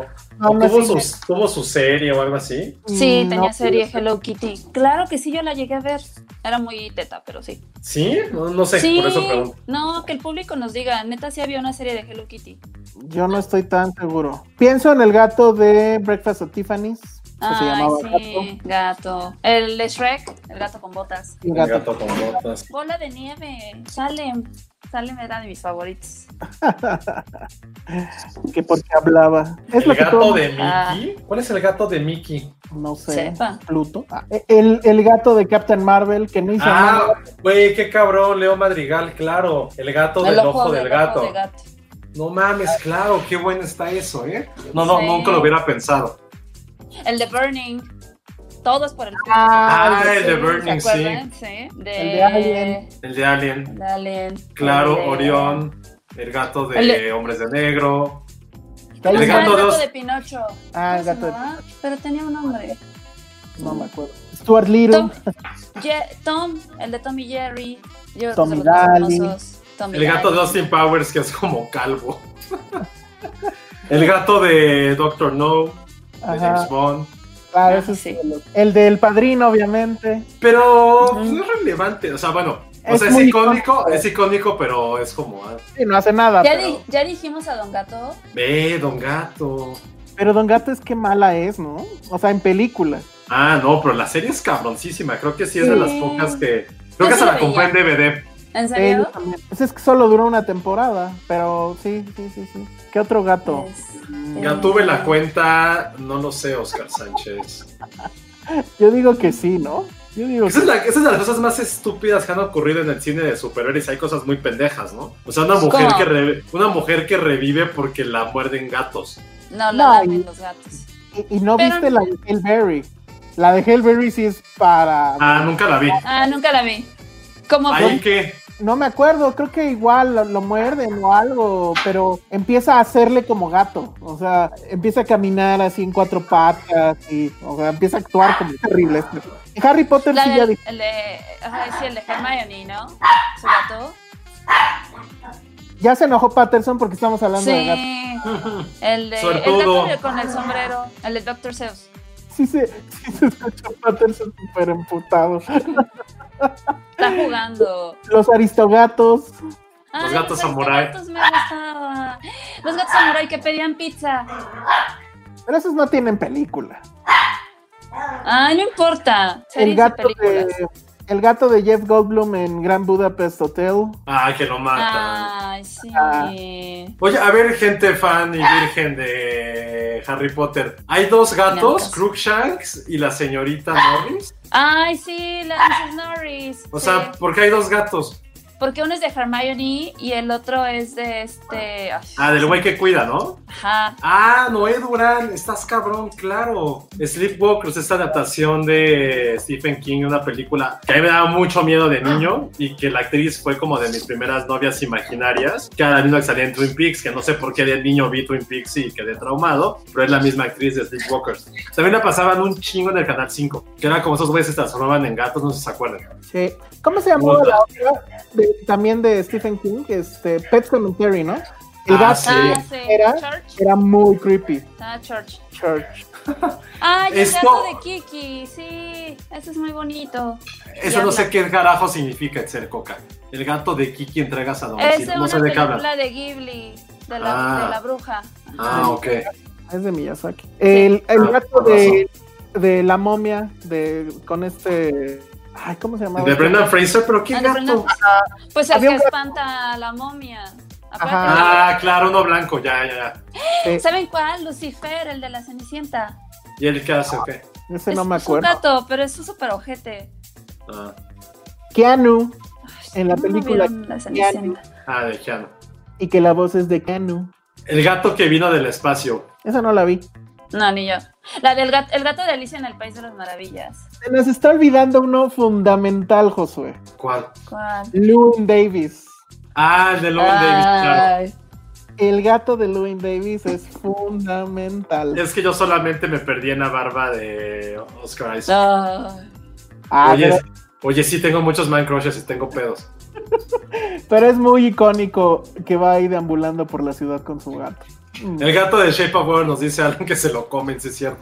Se comen un chingo de gatos. También El gato de Batman regresa, ¿se acuerdan? Donde está el pequeño pingüino bebé, que está en una jaula y llega un gato y se lo come. ¿No se acuerdan? En la primera escena que lo conocemos, que se ven con sus Ah. manitas Sí, y se come un gato. sí. Todos los gatos de Cats. Ah, no, Ay, bueno. sí. Judy Dench. Uf. Es que sí, Ah, Al gato Taylor Swift sí me lo comía, ¿eh? Hijo. No, bueno. Ya, tenía que hacer un comentario después de lo que dije de Oscar Isaac, lo siento. Sí, Silvestre. era para nivelar. Nos Eh, ¿Cómo, se llamaba su hijo? ¿De quién? El hijo de Silvestre. Ah, sí, tenía, pero no era su hijo, ¿no? Era como. Era no, como su sobrinito, ¿no? Ajá, no, el sobrino era el de Scooby-Doo. Silvestre sí era su hijo, ¿no? según yo no, pero no me acuerdo cómo se llama. Que nos No me digan. acuerdo. Más bien no sé Ah, si tenía nombre. ¿Cómo, ¿Cómo se llama el gatito? Ese chiquititito que, que el perro siempre trae en su mano y que Ay, lo amo. Ay, yo lo amo muchísimo. ¿Pero es dónde o qué? ¿Eh? No, lo voy a buscar. A ver, busca una foto. verdad- Sí, ya estás bien cagado. Ay, sí, es el gatito más bonito, gatito. El de todos los gatos del documental este de gatos que se llama Kevin. Ah, eso sí, no tengo idea. No, ¿Nunca lo viste? Está No. en YouTube. Y yo supongo que ahorita ya está gratis porque pues ya YouTube ya... Claro, su, Él. suertudo, el de Alf. Él, lo amo muchísimo. Yo creo que es mi gatito favorito. Es muy, muy bonito. Porque aparte lo. Si son fans de los gatos, vean ese, ese Ah. documental. De, es creo que en Turquía, en, en Turquía los gatos invaden la ciudad. Ah, ya sé.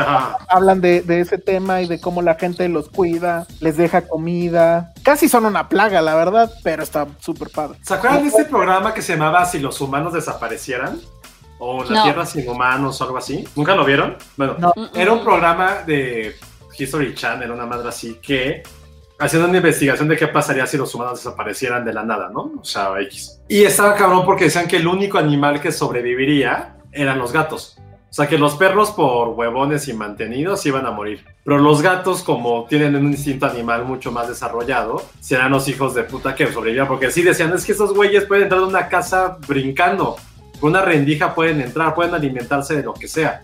Entonces, el mundo del futuro sería entre chimpancés y gatos. Y fue como, madre, se me- y decía, si un gato te encontraría a los dos días o a los tres, te, volver- te empezaría a comer. Y era como, ¿qué ¿Cómo? pido con los gatos? No sé si se acuerdan de, un- de estos cortos de Netflix que eran animados y que eran de robots, robots y algo. Ah, eh, sí, ya sé cuál. Los que estuvimos viendo tú y yo, ¿no? De Sí, Love. Love. Sex, Love, Death and Robots, ¿no? exacto. Death and Robots, Love, Death and Robots. Había uno donde los gatos tomaban el control del planeta.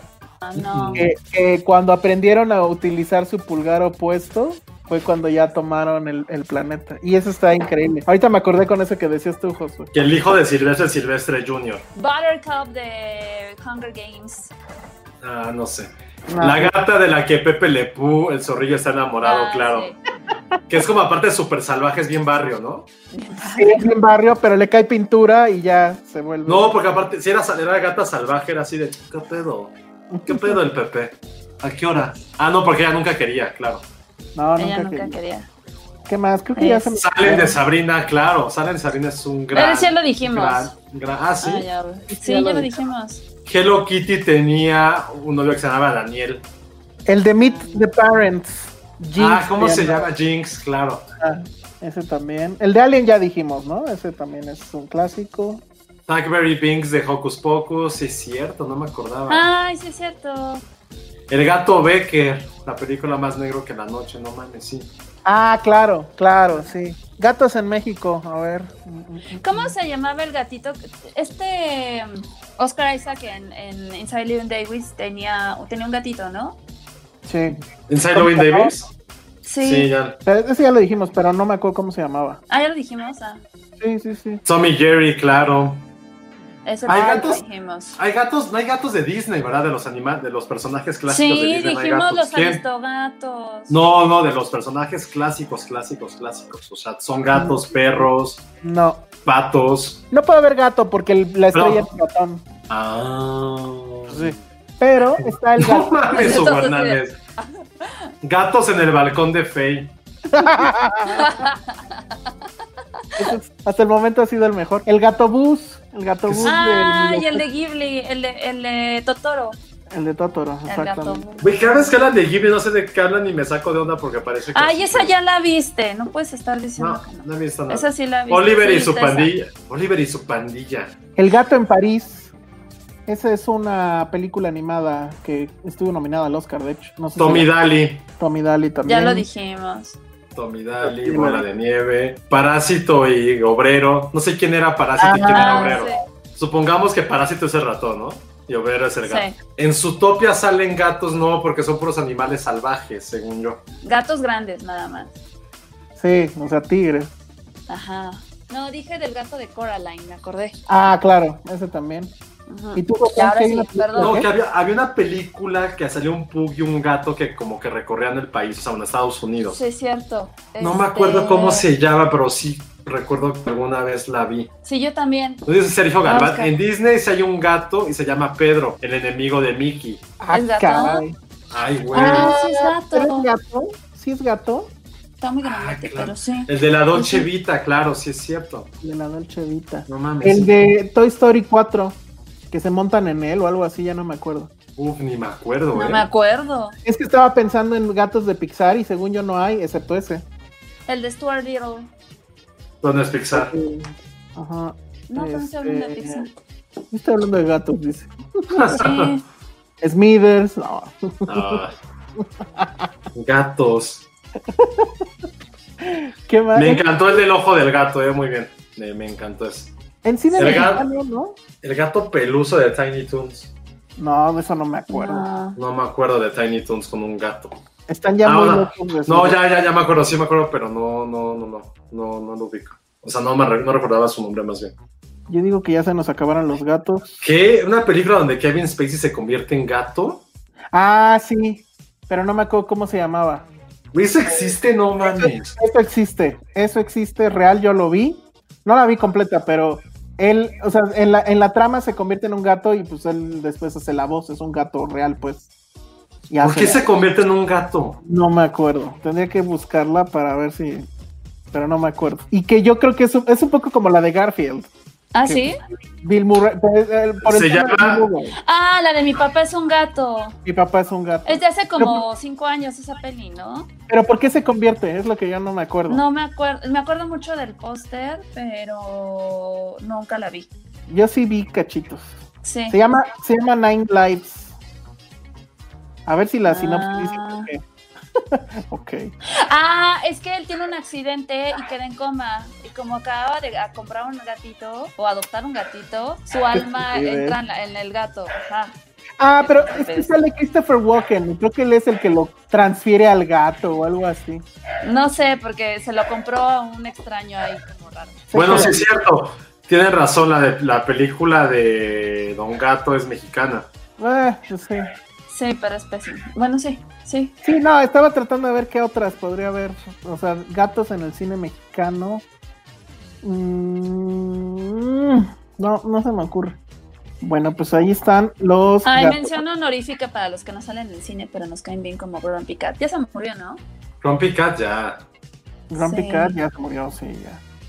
Yo tengo mi peluche de Grumpy Cat por ahí anda. Ay, Igual, Grumpy Grumpy Cat. Cat este de, de ¿Se dieron cuenta cómo no nos emocionó nada los gatos en comparación del Día del Perro? Ay, Ay, pues, sí. Aquí son muy perros.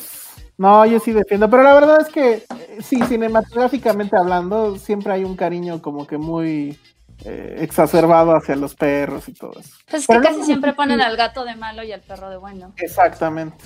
Puede que tengan razón. y, y los, los niños que tengo lo comprobarían, pero eh, no, no es del todo correcta esa apreciación. Oigan, y pues ya casi, ya, ya menos hay que irnos, ¿no? Ya son una 38. Ya. Yo creo que Penny ya no pudo regresar. Nada más este, comentar esto que nos mandó eh, los amigos de Netflix.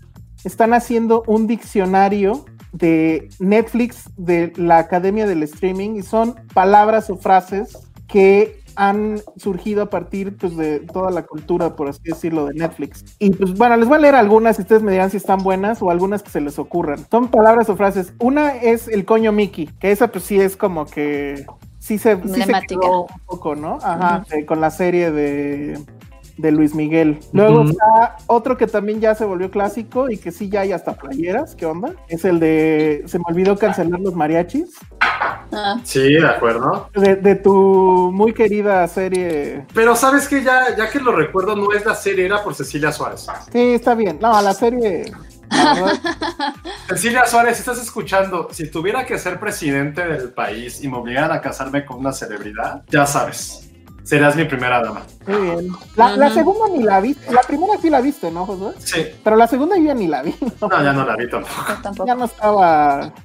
Esta mujer, ya no me acuerdo cómo se llama. Luego otra, tío Netflix, que sí le dice siempre esta Lulu Petit. Y siempre que nos manda textos. Ahora ya no nos manda. Mándanos textos, Lulu. Cámara. Siempre que hacía críticas de, de series, siempre decía del tío Netflix. ¿Eso por qué es? No, no lo sé. Fíjate que no sé. o Sí, sea, yo tampoco. Y aquí tampoco nos lo dicen. No sé eso de dónde empezó. No sé si es porque es el tío cool, dice aquí. Pero no creo. No pienso en él como un tío cool, la verdad. Eh, ¿Qué otras? Eh, bueno, una que no está aquí y, y que la verdad es que para mí sí empezó con el tema Netflix. Pero bueno, es que es una, es una palabra en inglés. Aquí no sé, maratonear, supongo es, ¿no? Binge watching. Pero ya existía, creo, lo del maratón. No, no Sí. sé. ¿eh? Esa es buena, eso es bueno. No sé si existía. O sea, la palabra maratonear, no sé. Yo creo que no. Yo creo que no. Claro, O yo sea, digo que sí, ¿no? O sea, tenías tus películas y decías que ibas a maratonear o no. No, no usabas la palabra maratonear. Usabas, ¿qué será? No sé. Ah, Usabas otra, pero así tal cual. Luego aquí dice House of Cards. ¿Esa, esa se quedó? Yo creo que no, ¿sí? No. Pero House of Cards, ¿qué, es, ¿qué significa? Pues nada más, o sea, como, como la frase de House of Cards de, de acordarse de la serie. Ah, no. Porque No, era pues porque la primera. Eh, Es que, es que vino. Ya está ligada a otras cosas, ¿no? O sea, yo ya pienso en House of Cards y pienso en cancelación. Yo, la verdad, House of Cards, no, nunca la. Sí, no. Nunca la viste, sí la viste, ¿no? No, pero nunca la digo así como en mi léxico común, ¿no? Sí, no. Netflix and Chill, ese sí es completamente. Sí, eso sí. ¿No? Se sigue usando. Una que no sé si viene al caso por Netflix y que de hecho yo no la entiendo, pero el otro día me la explicaron ustedes, ya no me acuerdo, que es shipeo. Dice ¿Cuál? aquí cuando, cuando shipeo, cuando comienzas a notar que hay algo más que solo amistad entre dos personajes dentro de una serie. No, no sé, la verdad. ¿Alguna vez te mencionó aquí o alguien del... del, del- No, del- dijo Penny. sí, Penny ¿verdad? lo, ex- Penny lo explicó. Sí, pero ya no me acuerdo. Y pues por último, aunque esta sí, perdón Netflix, pero tú no la inventaste. La popularizaste, ok, pero no la inventaste, creo. O ustedes díganme. Spoiler. No, Ah, no, eso explica. ni al Eso. caso. Eso ya O sea, existía desde hace mucho. En 2010 sacamos una cuenta que se llamaba Capitán Spoiler, varón, el varón Spoiler. Que, Exacto. que no me acuerdo por qué la sacamos en Twitter, que ya no existe evidentemente porque era muy cruel, que decíamos spoilers de películas. No me acuerdo por qué era. No me acuerdo yo tampoco. Pero estaba bien padre porque como nosotros las veíamos antes, sí estaba muy, muy, muy ojete. Ah, mira, nos explica Vero H. Marín. Shipear viene de relationship. Ah, Ah, qué bonito. Pero puede ser friendship también. también podría ser friendship. Sí. Pero no, pero no entiendo qué tiene que ver Netflix ahí, ¿eh? La verdad. No, pues que nos expliquen. Sí, que nos expliquen. ¿Qué otra cosa podría ir en ese diccionario? No se me ocurre. Nos puso uno Ericito. A ver. Vamos a mi casa a ver Netflix. Vamos, a hacer el, vamos a hacer el acto. Sí, sí funciona así. O sea, si alguien te dice Sí. vente a mi casa así, ya. Ay, sí, claro. Sí, ya, ya que te lo digan es hasta ofensivo, así de, ay, sí. Ay, qué Skip, padre. skip intro. No, ¿verdad? Skip intro sí viene. Sí, claro. Skip intro. ¿Sí viene? Ah, ok. Mm. Sí, saltar intro. Y viene intro. también el sigues ahí. Puta, es la cosa Ah, más castrosa del odio, lo odio, lo odio. El, el sigues aquí es el equivalente al señor de los tamales oaxaqueños cuando estás viendo una serie. Pero además te hace sentir mal, ¿no? Porque si es así de, creo que llevo demasiado tiempo. Ajá. No, a mí eso va a ver, güey. Pues sí, Siento que me están Me juzgando. caga. Me caga. O sea, a, mí, a mí también. Sí, es Netflix juzgándote, Me diciéndote, pone de malas. no tienes No vida. tienes vida. Sí. Bueno, Es como, a ver, pendejo, te estoy consumiendo. ¿Qué más quieres? Ajá. ¿qué más?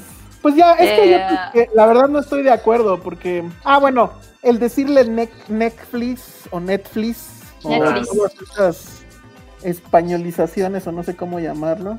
Y ya, es que hay otras que no estoy de acuerdo. Por ejemplo, Zombies, obviamente eso no vino con Netflix. Lo del Bella Ciao, sí. Es este canto italiano. Bella, chao, bella, chao. Ajá. Y que se volvió famoso por, por este La Casa de Papel, que nunca vi. Ah, eso nunca la he visto. No, sí, yo tampoco. Probablemente nunca la veré. Y, y pues ya, se- pensaría yo en algo de, de, de Stranger Things. ¿Hay algo de Stranger Things que se haya quedado en el léxico popular? No. No, ¿verdad? El demo, Dermogogo, ¿no? ¿Cómo se llamaba esa cosa? Pues es, Sí, es que es un cara, es un personaje, o sea, Sí, pero eso es como que lo Mm. único. Porque, ¿qué más? waffles. Los waffles, Ah. tal vez. Bueno, pero es que son elementos icónicos. No Ajá. es una sí, frase. Sí, sí, sí. Eso está bueno, ¿eh? No viene la Netflix. No viene la Netflix, claro, y ese sí falta, por supuesto. Que la verdad yo odio esa expresión, debo de reconocer, pero sí mucha gente la utiliza. Yo tampoco soy fan, pero sí. No no me molesta. El original, ¿no? La idea del, del Netflix original y que ya después todo le ponen original porque hay Amazon original y, y etcétera. Aunque lo manejan con otro nombre, creo, en Amazon. Pero al final pues, son sus originals. Entonces creo que eso podría venir. Bueno, no pues ahí sé, está. estoy segura de que ya lo había escuchado en, en- sobre todo en documentales. Sí. Ah, por Ajá. HBO tal vez. Un original. Sí, hasta en los de Disney, porque Disney tiene una sección de documentales. Que dice en la Netflix. Ah. Ah, Dice, debería de haber una palabra cuando tu pareja se adelanta para ver la serie que los dos están viendo. Ah, muy Ay, bien. sí, traición, se llama traición. Se llama traición, se llama divorcio.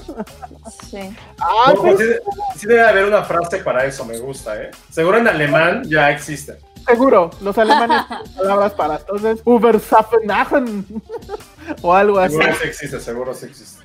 Ay, pero luego es un problema estar esperando a la otra persona. Yo la verdad es que a veces lo sufro. Ay, Pero tengo muy buen pretexto, porque mi pretexto es, lo siento, tengo que escribir Para sobre la ella. chamba. Ajá, Ajá, y ya, qué barato. está muy bien.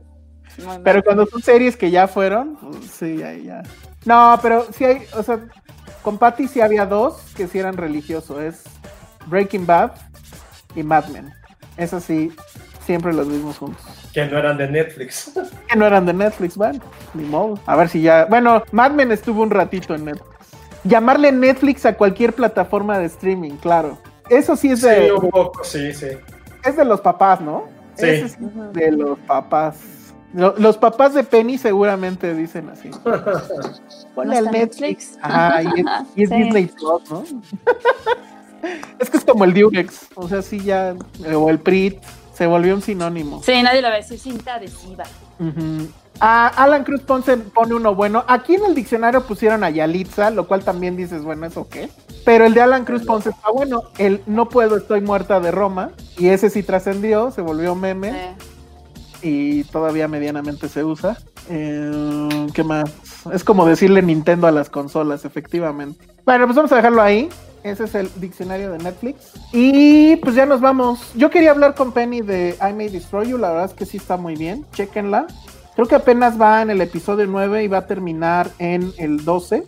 Eh, sí deberían de verla, creo que es interesante. Sigo yo con la duda de a dónde va. O sea, ya voy en el, en el octavo y no entiendo cuál va a ser el punto al final. Lo cual no sé si está bien o está mal, pero sí te mantiene la atención. Está, está bastante, bastante bien. ¿Y qué otra cosa? Anuncios parroquiales. Ya estamos trabajando, estamos ya en la parte de la postproducción para poner este, vestirlo y demás.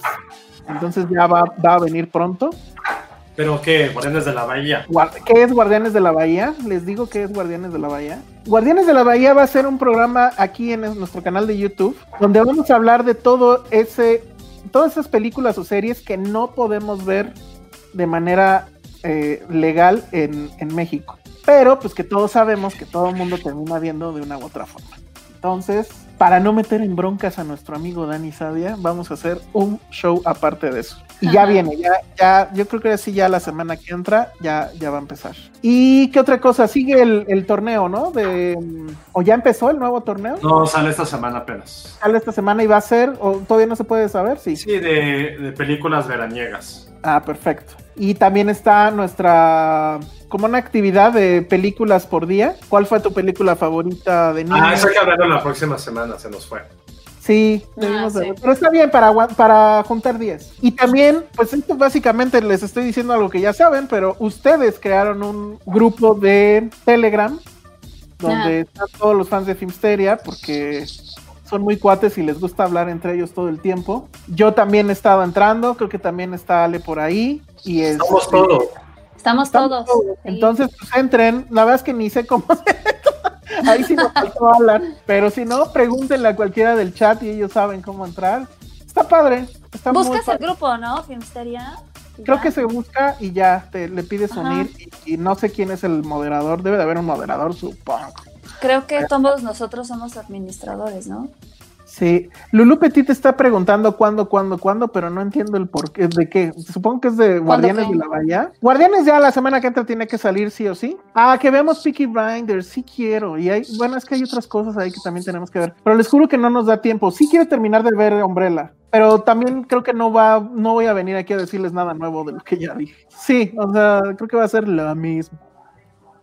Escuchen, ahí viene el de los tamales otra vez. Ahí, viene- ya. Viene- Ya dio la vuelta a la colonia. exacto. Ese es nuestro de club de que ya nos vayamos. Entonces, bueno, pues ya nos vamos. Redes sociales, Ale, Arroba Ale Kazagi. Josué. Jos- arroba Josué Corro en Instagram. Sigan el Instagram de Filmsteria. por favor. Y antes de que nos inunde de ruido el señor de los tamales, por favor, si están escuchando esto en Spotify, qué bueno, pero dense una vuelta por nuestro canal de YouTube, suscríbanse, denos manita arriba, like, pónganle a la campana, etcétera. Y ya me voy porque ya está aquí encima de nosotros de los tamales. Adiós. Bye. Bye.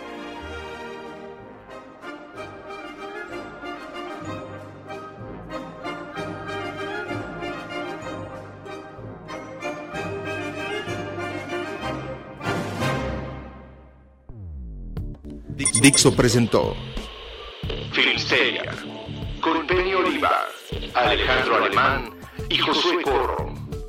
La producción de este podcast corrió a cargo de Verónica Hernández. Coordinación de producción, Verónica Hernández. Dirección General, Dani Sadia. Hey, it's Paige DeSorbo from Giggly Squad. High quality fashion without the price tag. Say hello to Quince. I'm snagging high-end essentials like cozy cashmere sweaters, sleek leather jackets, fine jewelry, and so much more. With Quince being 50 to 80% less than similar brands. And they partner with factories that prioritize safe, ethical, and responsible manufacturing. I love that. Luxury quality within reach. Go to quince.com slash style to get free shipping and 365 day returns on your next order. Quince.com slash style.